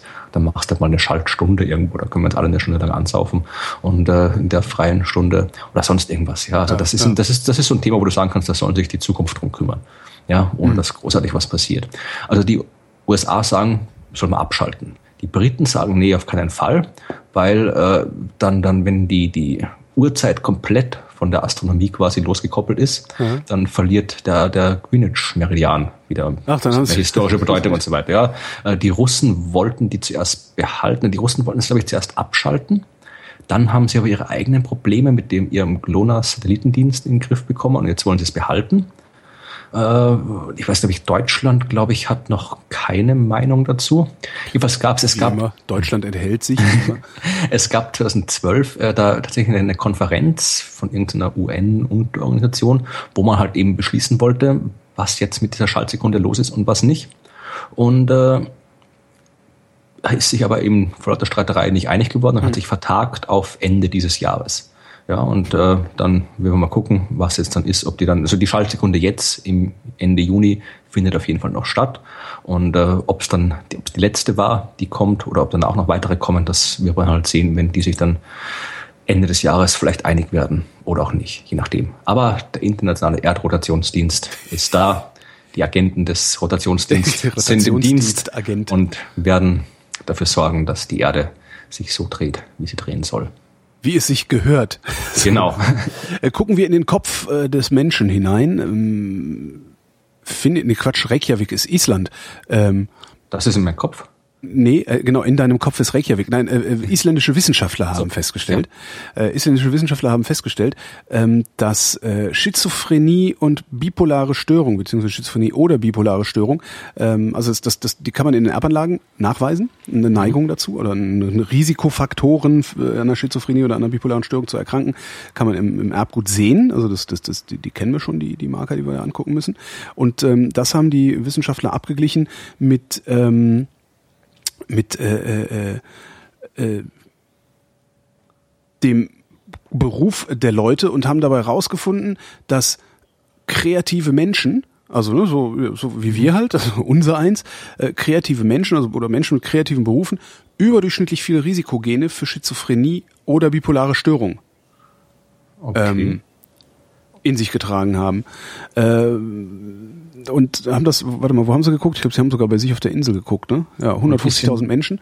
Ähm, das gleiche haben sie dann nochmal äh, in äh, Schweden gemacht, weil sie dachten, okay, wir müssen mal gucken, vielleicht ist ja hier, ne, weil wir auf der Insel irgendwie, vielleicht sind wir alle ein bisschen bekloppt. Das gleiche haben sie dann nochmal mit äh, fast, ich glaube, wie viel, mal gucken hier, 9000, mit 9000 Schweden gemacht und mit 18.000 Holländern. Und genau da war dasselbe ähm, Ergebnis, nämlich äh, wer in kreativen Berufen unterwegs ist, hat eine erhöhte genetisch bedingte Gefährdung ähm, an einer Schizophrenie oder bipolaren Störung zu erkranken. Ist jetzt die Frage, ist jetzt die Frage, äh, was was auslöst. Ne? Nee, ich wollte wissen, ob, ob, die, ob die halt sicher sein können, dass die die Gene halt die tatsächlich diese Krankheit auslösen, diese Störungen auslösen, oder ob die Gene halt besonders geistig irgendwie kreativ machen und die Krankheit ein einer der Aspekte dieser dieser Kreativität das ist, ist, wahrscheinlich die Frage, die wir noch ja. nicht beantworten, also die, die wir dann irgendwann vielleicht mal beantworten äh, werden oder sowas. Es ist übrigens eine Bestätigung, diese Studie. Ähm, vor zehn Jahren ist es schon mal ausprobiert worden, damals aber noch nicht mit so einem genetischen Abgleich, sondern äh, mit Befragungen. Mhm. Und äh, Psychologen können halt damals, so, ne, gibt es ja so Standard, standardisierte Tests, äh, mit denen du ähm, halbwegs gut bestimmen kannst, ob jemand eine Tendenz zu einer bestimmten Persönlichkeitsstörung hat. Mhm. Ähm, und das war vor zehn Jahren, also 2005, ähm, ich, britische Wissenschaftler, ja, britische Wissenschaftler, äh, die das auch schon mal so rausgefunden haben, dass Genie und Wahnsinn dicht beieinander liegen. Hast du diese, diese Information aus einer Zeitung? Ja, die meisten meiner Informationen habe ich aus einer Zeitung, weil ich nicht genug Geld habe, Nachrichtendienste zu bezahlen. Ja, oder her sein kann, dass du irgendwie das mit einem Wissenschaftler besprochen hast oder sowas. Ach so, nee, nee. Hm. Nee, es geht nämlich darum, äh, äh, du kennst doch äh, Jörg Wipplinger, nehme ich ja, an. Ja, Genau, also es sind, äh, macht ein tolles Videoblog. Die Wahrheit. Genau, ist aber äh, unter anderem hat er hat er auch noch einen richtigen Job. Und zwar betreibt er mit dem äh, Molekularbiologen Bernd Keschner und dem Biologen, also er ist Biologe, äh, betreiben die die Plattform medizintransparent.at. Mhm. Weiß nicht, ob du von der schon mal gehört hast? Nee. Ist ein sehr cooles Ding, also es ist von österreichischer Seite, österreichischer Plattform. Da werden im Prinzip, kann, kannst du mal drauf gucken, da werden im Prinzip äh, alle Medienartikel zum Thema Medizin, was halt alles so erscheint in den Zeitungen online, untersucht. Was steht da drin? Stimmt das, was da drin steht? Oder ist es Unsinn? Wie ist die Schlagzeile? Stimmt die Schlagzeile? Was, auf welche Studie beziehen die sich? Äh, gibt die Studie das her, was behauptet wird? Und so weiter. Ich meine, wir haben das ja vor kurzem erst gehabt mit dieser Schokolade macht schlank Geschichte. Mhm. Ja. Ich meine, das, die war halt, die war halt gefaked, die Studie. Aber äh, es gibt halt äh, jede, du hast ja ständig irgendwie Gesundheitsthemen überall, in allen Zeitungen und Online-Seiten. Und die beiden Medizin transparent, die bewerten halt diese ganze Studie. Und äh, jetzt rate mal, also die haben jetzt hier Berichterstattung über mehr als 200 Gesundheitsthemen und durchforsteten dafür rund 1000 Artikel österreichischer Zeitungen und Online-Seiten. Äh, rate mal, wie viel Prozent all dieser Artikel korrekt sind. Oh weia, äh, 30. 10, 10 Prozent. Ja, super. Aber macht nicht Markus Anhäuser, macht doch sowas auch irgendwie. Der macht, der macht sowas ähnliches, ja. ja. Da geht's auch, ich glaube, da ist der Schwerpunkt eher auf, auf Pressemitteilungen oder ich sowas. Mediendoktor, genau, Mediendoktor ja. heißt das, was der macht. Genau. Die Qualität medizinjournalistischer Beiträge in Publikumsmedien nach festgelegten Kriterien. Ja. Genau. Zwei Seiten, die das, das gleiche machen. Das ist gar, gar nicht schlecht. Ja. Umso mehr Information fällt raus. Und das ist halt, die haben jetzt, ich, von jetzt, glaube ich, demnächst äh, schreiben die gerade eben eine, eine, wissenschaftliche Arbeit, wo das halt wirklich alles, ihre, ihre Arbeit da wirklich wissenschaftlich komplett aufgearbeitet ist. Aber halt in diesem, diesem äh, Artikel sagen sie halt, dass halt wirklich ungefähr die Hälfte der Studien, die hat halt wirklich äh, schwere, die Hälfte der Artikel sind deutlich verzerrt, schwer übertrieben oder berichten sogar genau das Gegenteil von dem, was stimmt. Gute Güte. Nur, nur etwa zehn Prozent der Artikel sind korrekt. Das ist halt der, und das ist halt schon irgendwie ein bisschen, ich meine, die, die sind jetzt speziell auf Medizin. Ich, mich würde jetzt interessieren, ob es bei anderen Wissensgebieten, ich meine, gut, da wird nicht so viel berichtet, weil es halt irgendwie nicht so, so publikumswirksam ist wie die Medizinberichterstattung. Aber es ist schon irgendwie ein bisschen, ein bisschen, ich weiß nicht, also ich habe das peinlich, schlimm, Bedenken für Gesundheitsjournalismus. Also das sind ja auch irgendwie, äh, das scheint so, als wäre dann irgendwie die Gesundheitsjournalismus, wäre da irgendwie nur nur nur rein irgendwie entweder existiert nicht oder ist nur eine Erweiterung des des des der der, der PR-Abteilungen der diversen äh, Organisationen. Das also Problem ist, dass Journalismus ja sehr oft nur noch Erweiterung der PR-Abteilungen der Organisationen, weil die liefern halt fertige fertige Artikel, fertige Radiobeiträge werden von Agenturen geliefert ähm, und Journalisten gehen dann oft nur noch hin oder Redakteure gehen dann oft nur noch hin und äh, formulieren da ein bisschen um und sowas und packen es dann auf ihre Webseiten oder in ihre in ihre Zeitungen oder halt in ihre Sender. Ähm, viele O-Töne, die du so hast, ne? wenn du so mhm. ja äh, was weiß ich, Dr. Dr. Florian Freistetter äh, sagt zum Thema hm, hm, hm, bla O-Ton Freistetter. Das hört sich dann, wenn du Radio hörst, so an, als hätte ich mit dir geredet. Ähm, mhm. Tatsächlich hast du mir aber diesen O-Ton kostenlos zur Verfügung gestellt in einem Pressepaket. Ja. Ähm, und ja, das, das kann man einerseits muss man das den Kollegen vorwerfen natürlich, weil die wirklich sehr, sehr unsauber arbeiten. Ähm, ich erwarte eigentlich von, von jemandem, der für sich eine gesellschaftliche Sonderstellung reklamiert, nämlich Journalist, ähm, dass er, dass er besonders verantwortungsbewusst damit umgeht. Andererseits ist das natürlich auch dem Umstand geschuldet, dass sie keine Zeit mehr haben. Ja. Für Recherche ist halt keine Zeit mehr, weil äh, ja, weil nicht genug Geld da ist. Ähm, beziehungsweise alle auch Angst haben, äh, wenn sie zu lange mit der Veröffentlichung eines Themas warten, dass sie dann abgehängt werden und die anderen e. mehr Klicks kriegen als sie selbst. Ne? Das ist, das ist ja nicht mehr, geht ja nicht nur, nur ums Geld, aber sonst irgendwie, wenn ich jetzt sage, okay, ich warte, ich merke das ja oft, wenn ich, merke das ja bei mir auch oft schon beim Blog, wenn da irgendwie gerade so, so eine tolle neue Story irgendwie ist, wo ich denke, okay, ich kann mich jetzt irgendwie hinsetzen und kann irgendwie, äh, kann das schreiben, was eh auch alle anderen schreiben, weil ich außer der, der Pressemitteilung äh, keine, auch nicht mehr Informationen habe als alle anderen. Mhm. Meistens habe ich sogar weniger, weil die, die echten Journalisten, die kriegen ja dann immer vorab die ganzen Embargo-Meldungen. Ja. Die haben halt irgendwie schon vorher, die kriege ich ja nicht, weil ich ja nicht zähle als, als Journalist. Das heißt, ich kriege von diesen Diensten, äh, kriege ich ja keine, kriege ja keine, keine, keine äh, embargosierten äh, Artikel. Sperrfrist heißt Genau, das. Wort. ja, richtig, genau. Also das, da, da, ich habe ja, ich, mittlerweile brauche ich das gar nicht mehr, aber weil ich ja sowieso schon aufgehört habe, über Artikel zu berichten, die nicht frei verfügbar sind. Aber ich habe irgendwie vor Jahren mal probiert, mich da anzumelden. Also wie gesagt, das, das zählt nicht. Also es, ja. es, es reicht schon, dass du einen Blog hast, um da rauszufallen. Also es hat auch nicht mal gezählt, dass ich halt auch durchaus für, für Zeitungen schreibe. Ja. Allein die Tatsache, dass ich halt irgendwie Blogger bin, hat schon gereicht, um mich da irgendwie rauszuschmeißen. Aber ist egal. Also wie gesagt, das, das, äh, ich könnte dann halt im Prinzip das gleiche schreiben wie alle anderen oder ich, äh, ich, ich, ich warte halt irgendwie ein, zwei Tage, lese mir das irgendwie genau durch, schreibe dann halt irgendwie mehr, was anderes darüber, aber dann erscheint mein Artikel halt erst irgendwie zwei, drei Tage nachher und in der Zeit äh, haben halt schon irgendwie äh, alle irgendwie bei Spiegel Online die, die genau. Pressemitteilung gelesen und äh, ich mich meistens, meistens trotzdem oder ich schreibe überhaupt was ganz anderes, was überhaupt die irgendwo mhm. anders nicht vorkommt. Also, aber dass ich merke, ich, ich, ich merke das, ich kann durchaus nachvollziehen, dass anderen Medien das so geht, aber ich weiß nicht, ob man, ob man vielleicht, ob es sich doch lohnt, lohnen würde für manche Medien diesem Druck zu widerstehen und sagen, nee, wir machen da jetzt nicht mit. Wenn ihr was wissen wollt, dann, dann, dann, vielleicht kann man es auch kombinieren. Man kann ja irgendwie so einen, weiß ich nicht, so einen, setzt mal irgendwie einen Typen hin, der den ganzen Tag einen kurz kommentierten Newsticker macht. Genau. Und äh, andere, die halt vernünftige Artikel schreiben, die dann halt am dann nächsten Tagen dann auch entsprechend irgendwie irgendwie verfügbar sind und sichtbar verfügbar sind und nicht irgendwie dann dann weiß Gott wo auf der Seite unten geparkt werden. Also mhm. ich glaube schon, dass man was machen könnte. Aber ich glaube, die, die wollen nicht oder trauen sich nicht. Ja, das ist so vor allen Dingen, musst du dann an Besitzstände ran. Ne? Wenn mhm. du sagst, wir machen jetzt irgendwie ja, einen schnellen Newsticker, da setzen wir, was weiß ich, drei Leute hin, einer für Sport, mhm. einer für, weiß ich nicht, Politik und der andere für Buntes mhm. oder wie man auch immer das nennen mhm. mag. Ähm, und ja, du, du greifst ja in bestehende Strukturen ein, in denen sich alle sehr bequem eingerichtet haben. Äh, und äh, ja, das brauchst du dann gar nicht zu versuchen. Ich glaube, das ist vieles, vieles hängt einfach nur an Besitzstandswahrung. Mhm. Äh, viel, viel Strukturreformen scheitern einfach daran, äh, dass Leute einfach ihr angestammtes Büro behalten wollen und ihren angestammten Einfluss behalten wollen und gar nicht wirklich ein Interesse daran haben, das Produkt, das sie da gemeinsam herstellen, ähm, tatsächlich zukunftssicher zu machen oder besser zu machen. Mhm. Das ist oft so ein Eindruck, den ich, den ich äh, da gewinne im Redaktionsalltag.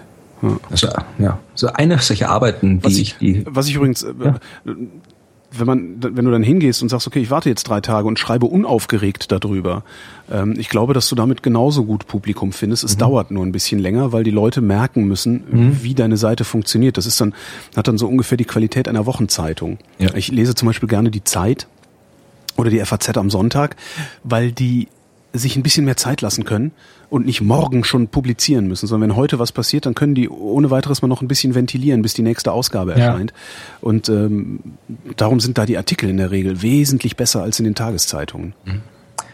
Eine, eine solche Meldung, wo, wo alle möglichen Leute auch mir geschrieben haben, ich, ob ich da irgendwas nicht drüber berichte und die halt auch überall war und über die ich aber noch nichts geschrieben habe, das ist die Geschichte mit dem äh, Glas auf dem Mars, also das Glas, das auf dem Mars gefunden wurde und angeblich irgendwie Spuren äh, äh für, Spuren für, eines Longdrinks enthält. nee, Spuren von Leben bringen kann also. und so weiter. Also man, da habe ich deswegen nichts drüber geschrieben, weil es halt irgendwie wieder einer von diesen Artikeln ist, die nicht frei verfügbar sind. Ja. Wie gesagt, ich schreibe nur über Forschung, die, die für alle frei verfügbar ist im Internet. Aber das ist halt auch kann kurz zusammenfassen, die Geschichte. Es geht halt im Prinzip darum, dass die auf dem Mars haben die halt jetzt mit, mit den, vom, vom Orbit aus, mit dem Mars Reconnaissance Orbiter, haben die halt nachgewiesen, dass da bei manchen Impact-Strukturen Glas zu finden ist, was nicht überraschend ist. Das wissen wir auf der Erde auch, dass es hier Impact-Gläser gibt. Wenn halt irgendwie äh, Asteroiden wo einschlagen, wo viel Sand ist, dann kann halt irgendwie Glas entstehen. Und das hat man auf dem Mars auch nachgewiesen. Und äh, das, was dann die Schlagzeilen gemacht hat, war halt, äh, dass man auf der Erde in manchen dieser Gläser auch Spuren von, von Leben finden kann, also so Jurassic Park mäßig. Ach Gott, so Bernstein. Also, ja, da sind jetzt keine Fliegen in dem Glas oder sowas, aber halt irgendwelche Bakterien oder so Krempel, Mikrolebewesen, die du halt in dem Glas noch nachweisen kannst. Äh, und da sagen das könnte auch ein Weg sein, um auf dem Mars vielleicht irgendwie Leben nachzuweisen, weil das in dem Glas schön, schön äh, erhalten bleibt. Aber, ja, aber natürlich, wie viel Prozent des gefundenen äh, äh, Einschlagsglases enthält denn dann irgendwelche Bakterien? So? Weiß man nicht. Also das war halt nur als Möglichkeit angegeben. Vor allem, da ist auch noch, ist, muss auch erstmal hinkommen. Dort ist ja noch nichts. Wir haben wir haben es vom, vom Orbit aus gesehen und es ist noch nichts auf der Oberfläche, was da jetzt irgendwie hinfahren könnte und das untersuchen. Da müsste man wirklich mal die Rover krebsen alle irgendwo anders rum. Da müsste man noch eine spezielle Mission in das Gebiet hinschicken und dann könnte man sich das Glas anschauen. Aber das ist schon eine interessante Sache im Prinzip, ja. Aber vor allem, weil man auch abgesehen von dieser Lebenssache aus dem Glas jede Menge andere geologische Informationen rauskriegen kann hm. über, über die Vergangenheit des Mars. Also das ist durchaus eine, eine durchaus eine interessante Meldung. Aber äh, es ist halt, es ist halt, es ist etwas, wo wir sagen, okay, da, es ist etwas, was uns sagt, wo wir am Mars vielversprechende Missionen in Zukunft durchführen können. Und das mhm. lohnt sich immer, sowas zu wissen. Stimmt, das Ding ist ja auch groß genug. Genau. Man, man hat halt immer so dieses, äh, ich, ich merke das immer wieder so an mir, äh, man ist halt so durch, durch ja eigentlich Enterprise, durch, durch, durch Star Trek geprägt. Ja, fliegst dann mit dem Raumschiff zu so einem Planeten, dann scannst du den einmal ab dann weißt du, wie viele Leute da leben, äh, was die für eine Kultur haben, also auf welchem kulturellen äh, Entwicklungsstand die sind. Äh, außerdem weißt du, wie die Bodenschätze sind und äh, die wissen halt alles über den Planeten. Einmal Scanner an, fertig. Und äh, man, man, ich muss mich immer wieder anstrengen, richtig, äh, regelrecht, mir zu sagen, Alter, da auf dem Mars, da fährt so ein Autochen rum. Das ist nicht schnell, weil da sind keine Autobahnen. Das ist halt im Grunde, äh, würde es wahrscheinlich Jahrhunderte dauern, den ganzen Mars mit so einem kleinen Rover zu erkunden. Ja, länger. Das, ja. Das finde ich immer wieder faszinierend, aber man, man bildet sich mal an und denkt so, ja mein Gott, dann, dann fahr da doch schnell, schnell mal hin und guck dir das Glas an. Ja. Vor allem der Mars ist ja auch nicht der Mars. Das ist ja, das ist eine komplette Welt. Genauso du ja, kannst ja genau. irgendwie so wie die Erde. Ich meine, äh, kann ich sagen, nur weil du halt irgendwie irgendwo hier in Berlin Tempelhof oder wo du bist oder ich hier in Jena, nur weil ich jetzt irgendwie weiß, wie es halt irgendwie hier bei mir in Jena aussieht, weiß ich nicht, wie die Erde aussieht. Ja. Weil die halt irgendwie 100 Meter anders oder 100 Kilometer oder 1000 Kilometer anders komplett anders ist und komplett anders andere Sachen nachzufinden sind. Genauso ist es beim Mars. Den, den stellen wir uns halt zwar vor, halt irgendwie Mars, rote Wüste und als grobe Beschreibung stimmt schon, weil der Mars natürlich äh, ein bisschen simpler ist als die Erde, aber es ist wirklich, da gibt es auch ganz unterschiedliche Gegenden, ganz unterschiedliche, gibt es Gebirge, da gibt es äh, Canyons, da gibt es Ebenen, da gibt es Krater. Das der Mond, der selbst, selbst so ein Ding wie der Komet, ja, das sind alles eigene Welten und äh, wenn man die erforschen will, dann reicht es halt nicht, wenn man auf einem Punkt da runterkommt oder halt ein bisschen mit, mit dem Rover Kilometer hin und her fährt. Ja, also der, der, der äh, wer war es, Curiosity oder der andere, einer ist jetzt gerade mal irgendwie 42 Kilometer gefahren, er hat gerade mal einen Marathon ja. absolviert. Und äh, das ist im Prinzip so die Reichweite, ja. Und dafür hat er irgendwie ein paar Jahre gebraucht. Also das, das, das sind alles Welten, wo halt irgendwie, es wäre so, wenn du halt irgendwie äh, drei, drei, drei drei Forscher irgendwie damals im Mittelalter irgendwie einen nach Nordamerika, einen nach Südamerika, einen nach Australien und dann sollen die jetzt irgendwie alles rausfinden, was es über genau, die Kontinente rauszufinden genau. gibt. Ja. Also das ist halt irgendwie, das geht halt nicht. Also das, das genauso ist es am Mars auch. Also jetzt haben wir halt wieder eine, eine, eine Sehenswürdigkeit quasi gefunden dort beschäftigen uns lieber mit den Dingen, äh, mhm. über die wir auch wahrscheinlich nie alles rausfinden werden, nämlich das Gehirn. Ähm, wo haben wir denn die Wissenschaftler? Was waren das denn für Wissenschaftler? Ah ja, finnische Wissenschaftler haben festgestellt. Ich bin heute in Skandinavien unterwegs. Mhm. Finnische Wissenschaftler haben festgestellt, je jünger die Eltern sind, desto äh, eher oder desto größer das Risiko der Kinder an ADHS zu erkranken. Mhm. Ähm, wenn die Eltern, jetzt finde ich es nicht, das ist, ich habe mich gemütlich hingesetzt und verliere jetzt beim Lesen jede Zeile, die ich hier habe. Ähm, wenn die, wenn die Eltern ähm, unter 20 Jahre, nee, die Mütter, bei unter 20-jährigen Müttern ist das Risiko 1,4-fach erhöht, äh, verglichen mit Kindern von Eltern, die 25 bis 29 Jahren alt waren. Ähm, Variablen, die sie rausgerechnet haben, waren psychische Erkrankungen der Eltern, sozioökonomischen Status äh, und Rauchen der Mutter während der Schwangerschaft, weil das wohl auch hm. irgendwie so da, dahin deutet. Aber fand ich ganz interessant, ähm, dass da irgendwie so eine Korrelation mit dem Alter der Eltern ähm, ich überleg, nur, zu bestehen scheint. Ab, ab wann kann man ADHS diagnostizieren? Das weiß ich gar nicht, aber das ist ja eine Funktionsstörung in, in der Hirnchemie. Also nee, aber das, das, das ist dann der Punkt, äh, wo dann die Frage ist, ob du sagen kannst, äh, ob es quasi, ob, die, ob das quasi was mit, mit der, der Biologie oder dem Umfeld zu tun hat.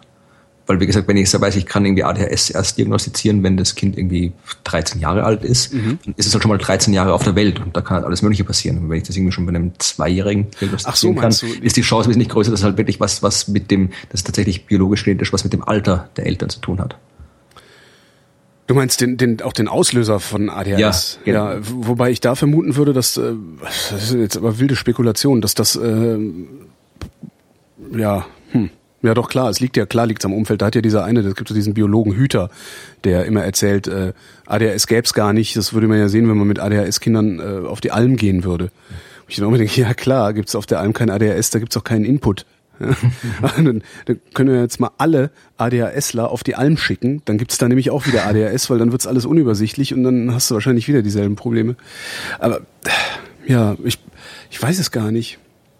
Also ich könnte mir vorstellen, dass das schon eine, ja, eine genetische Sache ist und die äh, Umwelteinflüsse, denen du ausgesetzt bist, halt dazu führen, also ne, die Umwelteinflüsse machen, definieren ja, wie deine dein, dein, dein, dein Genom abgelesen wird. Ähm, und ich könnte mir schon vorstellen, dass bei einer Veranlagung dahin, ja, jetzt habe ich meinen eigenen Faden. Ich habe gestern ganz fürchterlich getrunken. Ich, Entschuldigung. Nein, ich könnte, also, ja, ich könnte mir vorstellen, dass die Veranlagung schon, Veranlagung schon recht früh feststellbar ist. Also, aber mir fällt gerade ein, eigentlich müsste ich mal einen Wissenschaftler zum Thema ADHS interviewen. Das wäre sicherlich interessant. Ja. Würde mich auch interessieren. Ja. Fünf Minuten lang, dann interessiert mich nicht mehr. Bah! Sagt er hier noch auf den Arm ADHS. Nein, Entschuldigung. Das, ist, das interessiert mich äh, fünf Minuten lang. Nee, ich, ich weiß auch schon einen. Also ich habe da schon mal einen empfohlen gekriegt, den hau ich mal an. Mhm. Cool. Kennst du das äh, Zipfsche Gesetz? Heute hast du irgendwie die absurden Sachen dabei, ne? nee, finde ich gar nicht so absurd. Zipf. Das Zipf, ja, so wie das Zipfer Bier, aber um das geht's nicht. Es geht um den Linguisten George Kingsley Zipf oder Zipf, ich weiß nicht, wie man das dann amerikanisch ausspricht. Das, der hat äh, was Cooles herausgefunden. Das wusste, kannte ich vorher noch nicht. Der hat nachgeschaut, wie häufig Wörter in einem Buch sind oder in einem anderen längeren Text. Ja, hat gezählt, das häufigste Wort, das zweithäufigste Wort, das dritthäufigste Wort und so weiter. Und hat festgestellt, dass es da eine Regelmäßigkeit gibt. Dass nämlich das zweithäufigste Wort im Schnitt ungefähr halb so oft vorkommt wie das häufigste. Das dritthäufigste Wort ein Drittel mal so oft, das vierthäufigste mal ein Viertel mal so oft und Ach, so was? weiter. Ja, und das, äh, das, das, das ist das äh, Zipfsche Gesetz. Ja. Das haben jetzt äh, Wiener Komplexitätsforscher, auch ein cooler Job, äh, mit unter dem Physiker Stefan Thurnherr vom Institut für die Wissenschaft komplexe Systeme an der Medizinischen Universität Wien. Die haben sich das mal genauer angeguckt. Und zwar geht es da um Prozesse, wo die äh, die Zahl der Möglichkeiten im Laufe der Zeit abnimmt. Ja, und da ist halt Sprache so ein Ding. Also ich kann bei dem, wenn ich irgendwie einen Satz sagen will, kann ich das erste Wort in dem Satz frei wählen. Das zweite Wort aber dann nicht mehr ganz so frei. Das, also das dritte, je, je länger der Satz wird, desto weniger Auswahlmöglichkeiten habe ich, wie es weitergeht. Und das ist eben so ein Beispiel für diese Art von Prozessen, die wir untersucht haben. Und die haben jetzt äh, mit so diversen automatischen Textanalysen, haben die halt äh, dieses, äh, das, das, das äh, Zipfsche Gesetz auch an verschiedenen äh, Büchern, wie Charles Darwin, Origin of Species, äh, Romeo und Julia, Ulysses und so weiter, untersucht und haben gezeigt, dass es eben tatsächlich für jedes Buch solche Zipfsche Gesetze gibt, äh, dass es aber eben da nicht, dass die nicht exakt sind, sondern es Abweichungen gibt, haben aber auch einen Weg gefunden, diese Abweichungen zu beschreiben, statistisch oder mathematisch, weiß ich jetzt nicht genau. Und sie sagen, dass sie, was sie jetzt da machen können, ist äh, mit dieser Statistik äh, Aussagen, also automat, automatisiert Aussagen über Autoren und Texttypen machen. Also die können da irgendwie einen Text durchlaufen lassen und sagen, okay, das hier ist ein Roman aus dem 19. Jahrhundert oder das hier ist ein Lehrbuch über Biologie. Achso, ich dachte, Das sie könnten damit auch so automatisierte Textkritik machen. Das fände ich cool. Das gibt es wahrscheinlich schon. Ja, Irgendwie. Riesenmaschine macht das immer über Klagenfurt. Und äh, dann gibt es, was wir noch machen können, ist äh, wirklich also so interessante Sachen, irgendwie, welches Buch ist das ähnlichste Buch zu Darwins Entstehung der Arten? Sonst irgendwas. Also, ich meine, sie haben jetzt, wir wissen noch nicht genau, was sie damit machen können, ob sie sagen, man kann, mal, man kann halt viele coole, ja, da kann man, da kann man viele coole Sachen machen mit. Also das fand ich ganz interessant, also das, das Zipfsche Gesetz und die Computerbestätigung des Zipfschen Gesetzes. Schreckliche Meldung. Die Banane stirbt aus. Warum das? Ähm, weil es einen Pilz gibt, ähm, und zwar heißt er Tropical Race 4, ein bodenlebender Pilz, der die Panama-Krankheit auslöst. Ähm, und der befällt Pflanzen über die Wurzeln, ne, verstopft die Leiterbahn, Pflanze trocknet aus und ist tot. Jetzt haben wir ein Problem, und zwar Bananen sind Monokulturpflanzen. 99 Prozent aller Bananen weltweit sind identisch. Ähm, und Bananen pflanzen sich halt fort, indem sie so Schößlinge aus, äh, also die, die klonen sich selbst, die Bananen. Das heißt, ähm, die, die genetische Variabilität ist so gering, dass ein einzelner Erreger alle Bananen angreifen kann. Und es breitet sich halt gerade äh, eben dieser Tropical Race 4 ähm, Pilz äh, breitet sich halt gerade aus, ist irgendwie von, warte mal, wo hat er angefangen? Ich glaube, in Asien hat er angefangen, ist jetzt in Afrika aufgeschlagen und in Australien. Ähm, und im Moment gehen sie davon aus, sie, die Wissenschaft geht im Moment davon aus, äh, nee, die FAO, wie heißt die denn? Äh, FAO? Hier, Vereinten Nationen. Welt, äh, Welt, Ernährungsagrikultur. Ja, genau, Ernährungs-, Landwirtschafts-, ja. die FAO halt. Die FAO äh, geht im Moment davon aus, dass wir, dass wir, also sieht die Gefahr sehr groß, dass wir alle Bananen verlieren. Und was mir auch nicht klar war, der Bananenmarkt weltweit ist 33 Milliarden Euro stark. Das ist schon Kohle, ne? Ja, eine Bananen, die gibt's ja, ja. mittlerweile überall. Ja, das ja. wachsen aber nicht überall. Also da ist wahrscheinlich auch viel, viel Infrastruktur mit drin. Ja. Und das ist halt schon mal passiert, ne? Also vor, ich weiß gar nicht, 30 Jahren oder sowas ist schon mal eine Bananenart mehr oder weniger ausgestorben, weil dieser Pilz sie befallen hat. Und jetzt äh, kommt er auf die nächste Bananenart. Und zwar heißen sie Cavendish, die Bananen, die wir essen. Und ähm, ja, es gibt bisher keine Bananensorte, die diese Cavendish hinreichend ersetzen könnte. Also wo du wirklich weltweit auf Plantagen in großer Menge Bananen anbauen könntest. Ähm, was wir auch versucht haben, ist dann irgendwie andere Bananen reinzukreuzen, aber dann schmeckt's scheiße. Funktioniert halt auch nicht. Und äh, im Moment hoffen sie halt ein bisschen darauf, dass äh, von den ganzen kleinsten Bananen, also es gibt so Kleinbauern, die Bananen anbauen mhm. und die haben dann auch andere Sorten. Ähm, wahrscheinlich sind die nicht so ertragreich oder nicht so leicht zu handeln wie diese Cavendish-Banane. Sie hoffen jetzt halt, dass sie da irgendwie bei diesen Kleinbauern was finden. Mhm. Oder aber wir haben in Zukunft halt die Banane nicht mehr rund, rund um die Uhr das ganze Jahr durchgehend zu dem Preis, wie wir sie jetzt haben und mit dem Geschmack, wie wir ihn jetzt haben, zur Verfügung. Darauf bin was, ich mal gespannt, ehrlich gesagt. Ich fände das ganz was, was ich mich, auf einmal keine gelben Chiquitas mehr geben würde. So. Was ich mir jetzt gerade frage, ist, äh, ob sind Bananen jetzt so eine Art halt wirklich so eine Art halt irgendwie unter Anführungszeichen Luxuslebensmittel, was wir halt irgendwie essen, was weil es halt irgendwie gut schmeckt, oder sind Bananen irgendwo auch so ein Grundnahrungsmittel wie keine Ahnung wie Weizen oder Reis oder sowas? Ja, also wo halt dann wirklich irgendwie, wenn jetzt irgendwo in Asien den Reispilz allen Reis wegmacht, dann haben die dort ein riesengroßes äh, landwirtschaftliches Problem. Ach so. Äh, ist, ist, sind, sind Bananen auch etwas, wo irgendwo tatsächlich, tatsächlich Menschen das wirklich so eine Art, Art, auch von ihrer Ernährung her darauf angewiesen sind, dass die wachsen? Oder ist das wirklich nur so etwas, was man halt dann, wenn es weg ist, nicht mehr verkaufen kann? Interessante Frage. Also in Teilen Afrikas ist das, glaube ich, ein Grundnahrungsmittel, ne? Diese Kochbanane, sind, aber, das ist dann wahrscheinlich auch wieder eine andere Banane. Ich sagen, Kochbanane ist wieder was ganz anderes. Ja, die Plantanen, das ist wieder Gute Frage. Also wenn Bananenexperten, Bananen- und Bananologen ja. in, der, in der Hörerschaft sind, sag mal Bescheid. Bananologen. Verbreitet sich übrigens nicht über die Luft der Pilz, sondern über kontaminierte Erde. Das heißt, äh, wenn alle sehr diszipliniert wären, äh, wäre das Ding unter Kontrolle zu behalten. Tja, aber, aber sind sie vermutlich nicht. Nee, eben, wer ist das schon, ne? Ja, weißt du, was noch eine ganz schlimme Monokultur ist? Super Überleitung. Ja. Nein, weiß ich nicht. Ja, das kommt wieder. Ich warte nur darauf, dass du irgendwann wieder Ja sagst. Ach so, okay. Wie meinen, meinen, meinen Witz wieder wegnimmst. Ähm, nee, es geht um die, um die Wissenschaftsverlage. Mhm. Da, da haben wir schon oft genug geschimpft über, über wissenschaftliche, oder ich auf jeden Fall habe oft genug geschimpft über wissenschaftliche Publikationen. Aber hier gab's äh, gab es zum Beispiel vor ein paar Jahren gab's äh, so eine Boykott-Initiative von, von einem britischen Mathematiker, Timothy Gowers. Der hat eben aufgerufen, nicht mehr im Journalen vom Verlag Elsevier, hatten wir auch letztes Mal zu publizieren. Heißen die halt, Elsevier? Ich frage mich immer, wie man das weiß, ausspricht. Ich es ist niederländisch. Weiß nicht, Dann würde es Elsevier heißen oder irgendwie sowas. Vielleicht kommen die aber, vielleicht ja. kommen die auch. Aber ja, Elsevier halt, ne? Elsevier. Genau. El, tatsächlich, ich, ich, ich könnte hier, wenn ich jetzt hier das phonetische Alphabet könnte, wüsste ich, wie man es ausspricht. Oh, wo steht denn das? In der Wikipedia? Auf Wikipedia. Ich gucke mal, ob ich es noch kann. So wirklich aber es sind tatsächlich stammen aus Flandern. Das heißt wirklich Else 4 wahrscheinlich. Gucken ja, wir mal. Ich guck mal. Kommt tatsächlich Else 4, ja, tatsächlich. Ja. Okay, also Else 4. Äh, und äh, die werden, der, das, der gilt halt so als, als wirklich der mit dem schlimmsten Gebaren. Also, wenn du irgendwelche, irgendwelche tollen Top-Schnale haben willst, dann kannst du die nur kaufen, wenn du auch irgendwie zehn andere mitkaufst, die du gar nicht haben willst. Musst du aber kaufen, weil es die eben nur im Bündel gibt und so weiter. Mhm. Also das sind halt alle mögliche Sachen, wo halt, es haben dann irgendwie auch sehr, sehr viele, 15.000 Wissenschaftler unterschrieben, diesen Aufruf.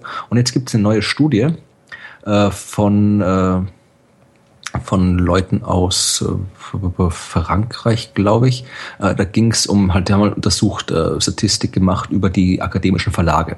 Und haben also die fünf größten Verlage, akademischen Verlage, haben im Jahr 1973 20 Prozent aller wissenschaftlichen Artikel veröffentlicht. 1996 waren es 30 Prozent und die, die aktuellsten Zahlen von 2006 sind 50 Prozent. Also die fünf größten Verlage kontrollieren immer mehr des Marktes und äh, auch die, die äh, Gewinnspannen, sagt hier äh, Vincent äh, Larivière, äh, der Autor der Studie, äh, machen wir mit Gewinnspannen von fast 40 Prozent, was auch ziemlich absurd ist. Damit kontrollieren die doch, kontrollieren die doch auch eigentlich gleichzeitig die Karriere von Wissenschaftlern, indem sie darüber befinden können, ob sie ihn überhaupt publizieren oder nicht. Nein, das Ding ist, also die, die im Prinzip schon, aber nur weil die Wissenschaftler ihre Karriere sich davon diktieren lassen, weil man das zwingt ja keinen dazu, dass man die Karriere eines Wissenschaftlers nur an, anhand von Publikationen in solchen Journalen beurteilt und vor allem äh, zwingt einen niemand dran, irgendwie diese ganzen, diese ganzen Unsinn von, von, von Impact Factor mitzumachen und sagen, mhm. ja, irgendwie eine Publikation in Nature ist mehr wert als zehn Publikationen hier im, im Journal der deutschen irgendwas Gesellschaft. Also diese ganze, diese ganze, äh, ganze Unsinn, der da gemacht wird, was halt dazu führt, dass alle unbedingt in diesem diesem einen Journal veröffentlichen wollen, weil dieses eine Journal jetzt halt irgendwie als, als äh, das top super beste Journal gilt. Und äh, dann, wenn du dieses top super beste Journal kontrollierst, dann kannst du natürlich auch dann indirekt die die, die Karrieren der Wissenschaftler kontrollieren. Ja. Aber das System könnte auch ganz gut anders funktionieren, wo man irgendwie sagt, wir, wir, wir, wir scheißen auf den ganzen Krempel.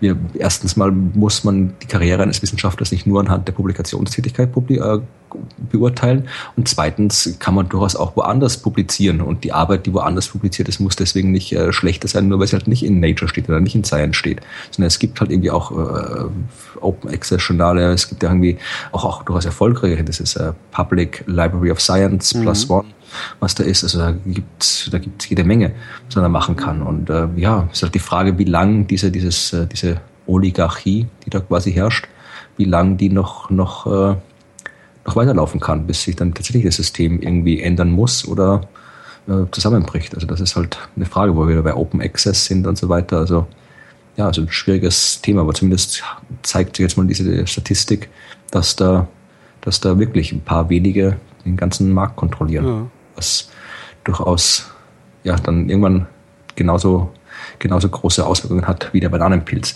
Und ich schaue jetzt gerade, es gibt bei, bei, bei, bei, äh, wir haben letztes Mal über ein, ein, ein, ein Satz muss ich noch sagen zu, äh, zu äh, mhm. Else 4. Äh, es ist Else 4, nicht Else 4. Ah. Also das, das äh, stimmhaftes W, nicht okay. F. Ich habe nochmal nachgeguckt extra. Mhm. Was wolltest du? Entschuldige. Ich wollte sagen, wir hatten von, von Else, was? Else 4. Else 4. Elsevier. Ja, äh, der, die haben, betreiben auch diese Science Direct Plattform, wo du halt irgendwie Unmengen äh, Journale sagen kannst, wo wir letztens geguckt haben mit diesem komischen äh, Milchjournal, was wir da diskutiert ja. haben.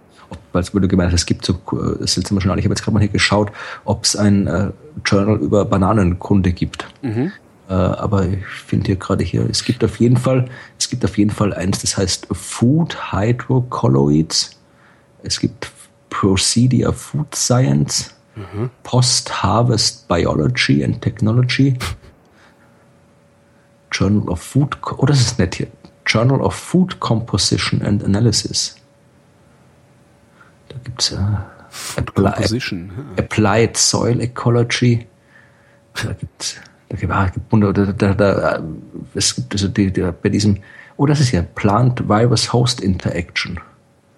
Also da, da kann man sich immer ab, unabhängig von, von, von der, der, der, der Marktmacht dieses Verlags, diese Science Direct Seite, die ist immer wunderbar, wenn man irgendwie mal eine halbe Stunde lang nichts zu tun hat. Da kann man sich irgendwie durch, durchsurfen, was es dafür für ab, vollkommen absurde, absurde Zeitschriften gibt. Also absurd vom Titel her. Natürlich ist da irgendwie meistens vernünftige Wissenschaft mit drin. Aber es ist wirklich, also da, was es für Titel gibt hier, was ist das hier? Das sind die Transactions of the Royal Society of Tropical irgendwas. Appetite, das ist ein Appetite, das ist nett. Das gefällt mir. Äh, ich ich habe es ja eher so mit Menschenversuchen. Ne? Ähm, und äh, das haben Berliner Wissenschaftler, ich sagen deutsche Wissenschaftler haben Menschenversuche durchgeführt. Und zwar an äh, knapp 600 Kindern im Alter von sechs bis zwölf Jahren. Ähm, und zwar deutsche und belgische Schüler waren das. Und den Kindern wurden Berufsbezeichnungen vorgelesen. Ah, da habe ich davon gehört, Lage. Ähm, ja, die Überschrift lautet Geschlechtergerechte Sprache beeinflusst kindliche Wahrnehmung von Berufen. Ähm, haben den also Berufsbezeichnungen vorgelesen, insgesamt 16 Berufe. Mhm. Ähm, die Hälfte typisch männlich, äh, nee, acht typisch männlich, männlich, äh, fünf typisch weiblich, also Frauenberuf, also Frauenanteil größer 70 Prozent, ähm, daran mhm. haben sie es festgemacht, 70 Prozent war die Marke, ähm, und den Rest neutrale Berufe. Ähm, dann mussten die Kinder für jeden Beruf einschätzen über einen Fragebogen, wie viel man da verdient, wie wichtig der Beruf ist, wie schwierig das ist, den äh, zu, zu, zu machen und zu kriegen und ob sie sich selber zutrauen würden, diesen Beruf zu machen. Ähm, die Kinder, in denen geschlechtergerechte Berufsbezeichnungen verwendet wurden, haben sich eher zugetraut, einen typisch männlichen Beruf zu ergreifen, als Kinder, denen nur die männliche Bezeichnung vorgelesen wurde. Mhm. Witzig, oder?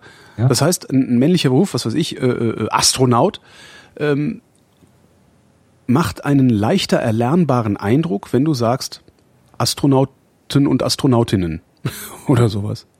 Fand ich total ja, faszinierend. Ich meine, es ist, es sagt, wenn du das sagst, Astronauten und Astronautinnen, hast du schon mal, hast du eine Gruppe, dann heißt es ja. ja, okay, das ist, dieser Beruf wird von einer Gruppe von Menschen ausgeht, von vielen ja. Menschen, von Astronauten und von Astronautinnen, also von Männern und von Frauen, von allen möglichen Leuten, die diesen Astronautberuf ausüben. Und nicht nur, wenn du sagst, wie Astronaut, dann, dann hast du vermutlich schon gleich dieses, dieses äh, Klischeebild vom Astronauten, vom mutigen Abenteurer äh, im Kopf. Und das wird durch diese, diese Nennung der, der Realität, ja. wie es ja ist, weil es sind ja Astronauten und Astronautinnen, wenn du das wirklich so bezeichnest auch, dann, dann wird vielleicht diese, dieser, dieser, diese Vorstellung, diese Klischeevorstellung im Kopf irgendwie durchbrochen. Ja. Ja, also es ist tatsächlich Zuversicht ist das Wort, was mhm. bei denen rausfällt. Also es macht zuversichtlicher. Geschlechtergerechte Sprache macht Kinder zuversichtlicher, jedenfalls wenn es um Berufe geht. Was auch passiert, und das ist mhm. ganz witzig, ähm, wenn geschlechtergerechte Sprache verwendet wird, werden die Berufe als weniger wichtig angesehen und die angenommene Bezahlung in Männerberufen wird als niedriger eingeschätzt. Das ist auch ganz wichtig, witzig. Okay, ja, das ist Finde ich, find ich so einen ganz, ganz interessanten Hinweis mhm. auf so patriarchale Strukturen. Weißt mhm. du? Äh, Moment mal. Ach, da kann man, da kann, das ist gar nicht so, so, so schwer zu machen. Nö, dann ist er doch nicht so wertvoll. Ja. ja das, die kratzen hier langsam, aber sicher kratzen die in unserer Deutungshoheit. Da müssen wir mal ein paar Köpfe rollen lassen. Tja. So nicht. Mhm.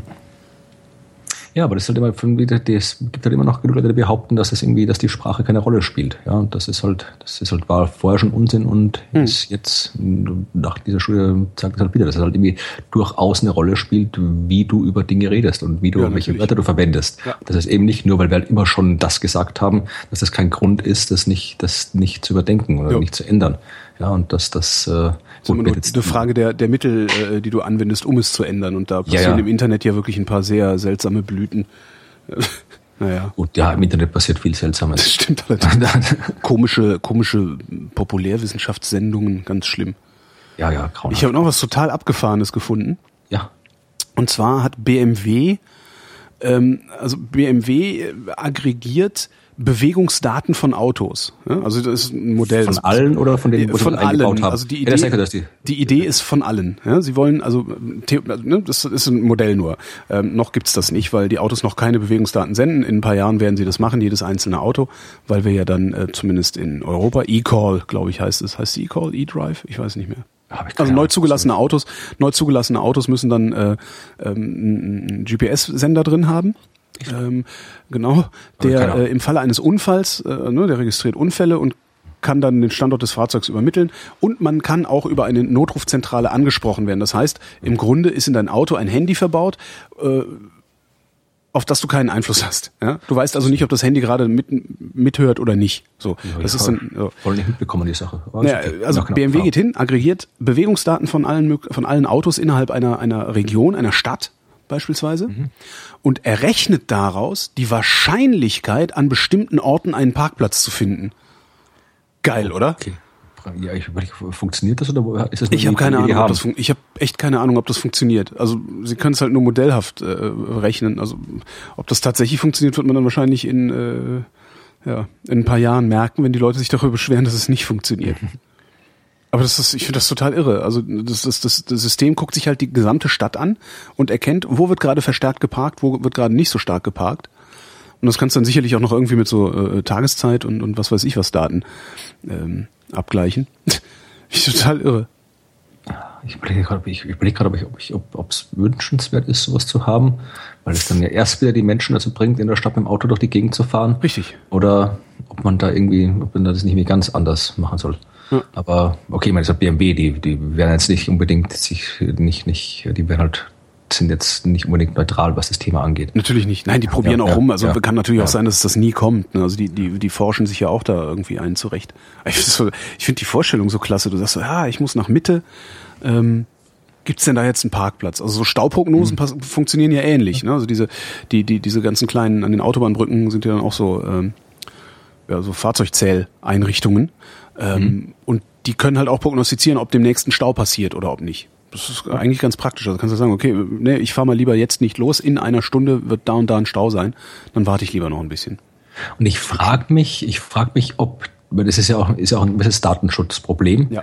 Was ich frage mich, ob die Leute sich dann mehr, also mit die Leute meine ich jetzt die große Allgemeinheit, ob die sich dann mehr darüber aufregt, wenn diese Datenschutzproblematik sie in ihrem Auto trifft, als jetzt, wo sie bei ihrem Computer getroffen wird. Wollte die meisten sagen, ja, das betrifft mich nicht, habe nichts zu verbergen, kenne Ja, ich mich nicht aus. Oder ob sie dann, wenn es quasi in ihrem Auto passiert, ob sie sich dann mehr darüber aufregen oder ob es ihnen dann genauso egal ist. Ich bin, ich bin auch genau darauf gespannt. Ich könnte mir vorstellen, dass sie sich dann darüber aufregen, weil das Auto ja tatsächlich so ein komisches Heiligtum. Weil damals bei, bei, Google Street View zum Beispiel, wo es ums Haus ging, quasi, Ja. da haben sie auch alle wahnsinnig aufgeregt, ja. Und äh, die Computer im Haus, dass die nun komplett offen sind, das hat keinen interessiert. Aber das wäre wär, mal abwarten, was dann passiert. Das ist echt faszinierend, ja.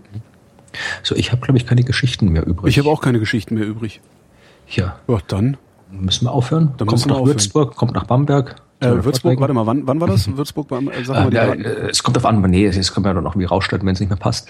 Äh, es ist Würzburg ist schon morgen, also am 15., Mhm. Montag der 15. Juni und Bamberg am 16., also Dienstag. Und äh, das, äh, ich glaube, einmal in der Uni, einmal in irgendeinem, irgendwo, steht dann irgendwo, auf, kann ich noch verlinken. Aber ich, wie gesagt, ich bin gespannt, ob da wieder irgendwelche, irgendwelche komischen Leute auftauchen. Also Würzburg und Bamberg, Franken, da kenne ich mich nicht aus. So Komische wie da- Leute, geht Ja. zu Florians Veranstaltung, aber Franken ist halt, ne? Äh, Ja, Bierchen. es, es gibt ja in Bamberg soll es Rauchbier geben, Ja, gibt's. was, ja, ich weiß nicht, ob ich das mag. Ich weiß nicht, ob ich sowas Das, trinken will. äh, probier, also probierst es halt mal. Also es schmeckt Ja. halt, es schmeckt halt, ähm, schmeckt halt so ein bisschen schinkig. Ja, aber ich will, ich will doch kein, kein wenn ich Schinken will, esse ich Schinken. Ich will doch, wenn ich, kein, wenn ich Bier trinke, will ich, ich will doch nicht, dass Bier nach Schinken schmeckt. Ja, aber probieren kannst du es doch mal. Wie heißt denn das? Ja, Schl- Schlenkerler Schlenker- heißt es. ja, Schlenkerler, ja, genau. ja. Das, ich finde das ganz, also ich könnte das auch nicht. Ich kann da, wenn ich da eine Flasche von getrunken habe, dann ist es auch mal wieder gut für, für, für, für ein halbes Jahr. Ähm, aber ich finde das ganz interessant. Ist halt so schinkig oder eher, kennst du so, wenn du so in so einem so, so Mittelalter äh, Reenactment-Dörfern bist, so mit so alten, alten Küchen, mit so, Mhm. Ja. ne, so, so wo 300 Jahre drin gekocht wurde, Ja. wo es halt auch so nach Rauch riecht. Äh, So ungefähr ist dieses Boah, Bier. das ist nicht so mein, oder? Das, das, nee, mal gucken. Also Ansonsten kann der Franke aber auch noch äh, andere Biere. Ja, ich glaube ich auch. Also wird schon klappen irgendwie. Und zur Not komme ich dann irgendwie noch, noch bin dann irgendwie, bin auch bald wieder in echten Bayern. Ich bin dann bei der, bei der Nobelpreisträgerkonferenz in Lindau. Das, ist, das ist echtes Bayern, nicht Franken. Da gibt's dann, das ist auch nicht Österreich nebenan zur Not. Wenn dann das Bier schlecht wird, dann kann ich nach Österreich rübergehen. Und es ist Vorarlberg, nicht Österreich. Aber egal, bevor wir jetzt noch verzetteln in den Genau. Bier, Bier, geografischen Erörterungen, machen wir lieber Schluss. Machen wir Schluss. Wir danken für eure Aufmerksamkeit. Das war die Wissenschaft mit Florian Freistetter und Holger.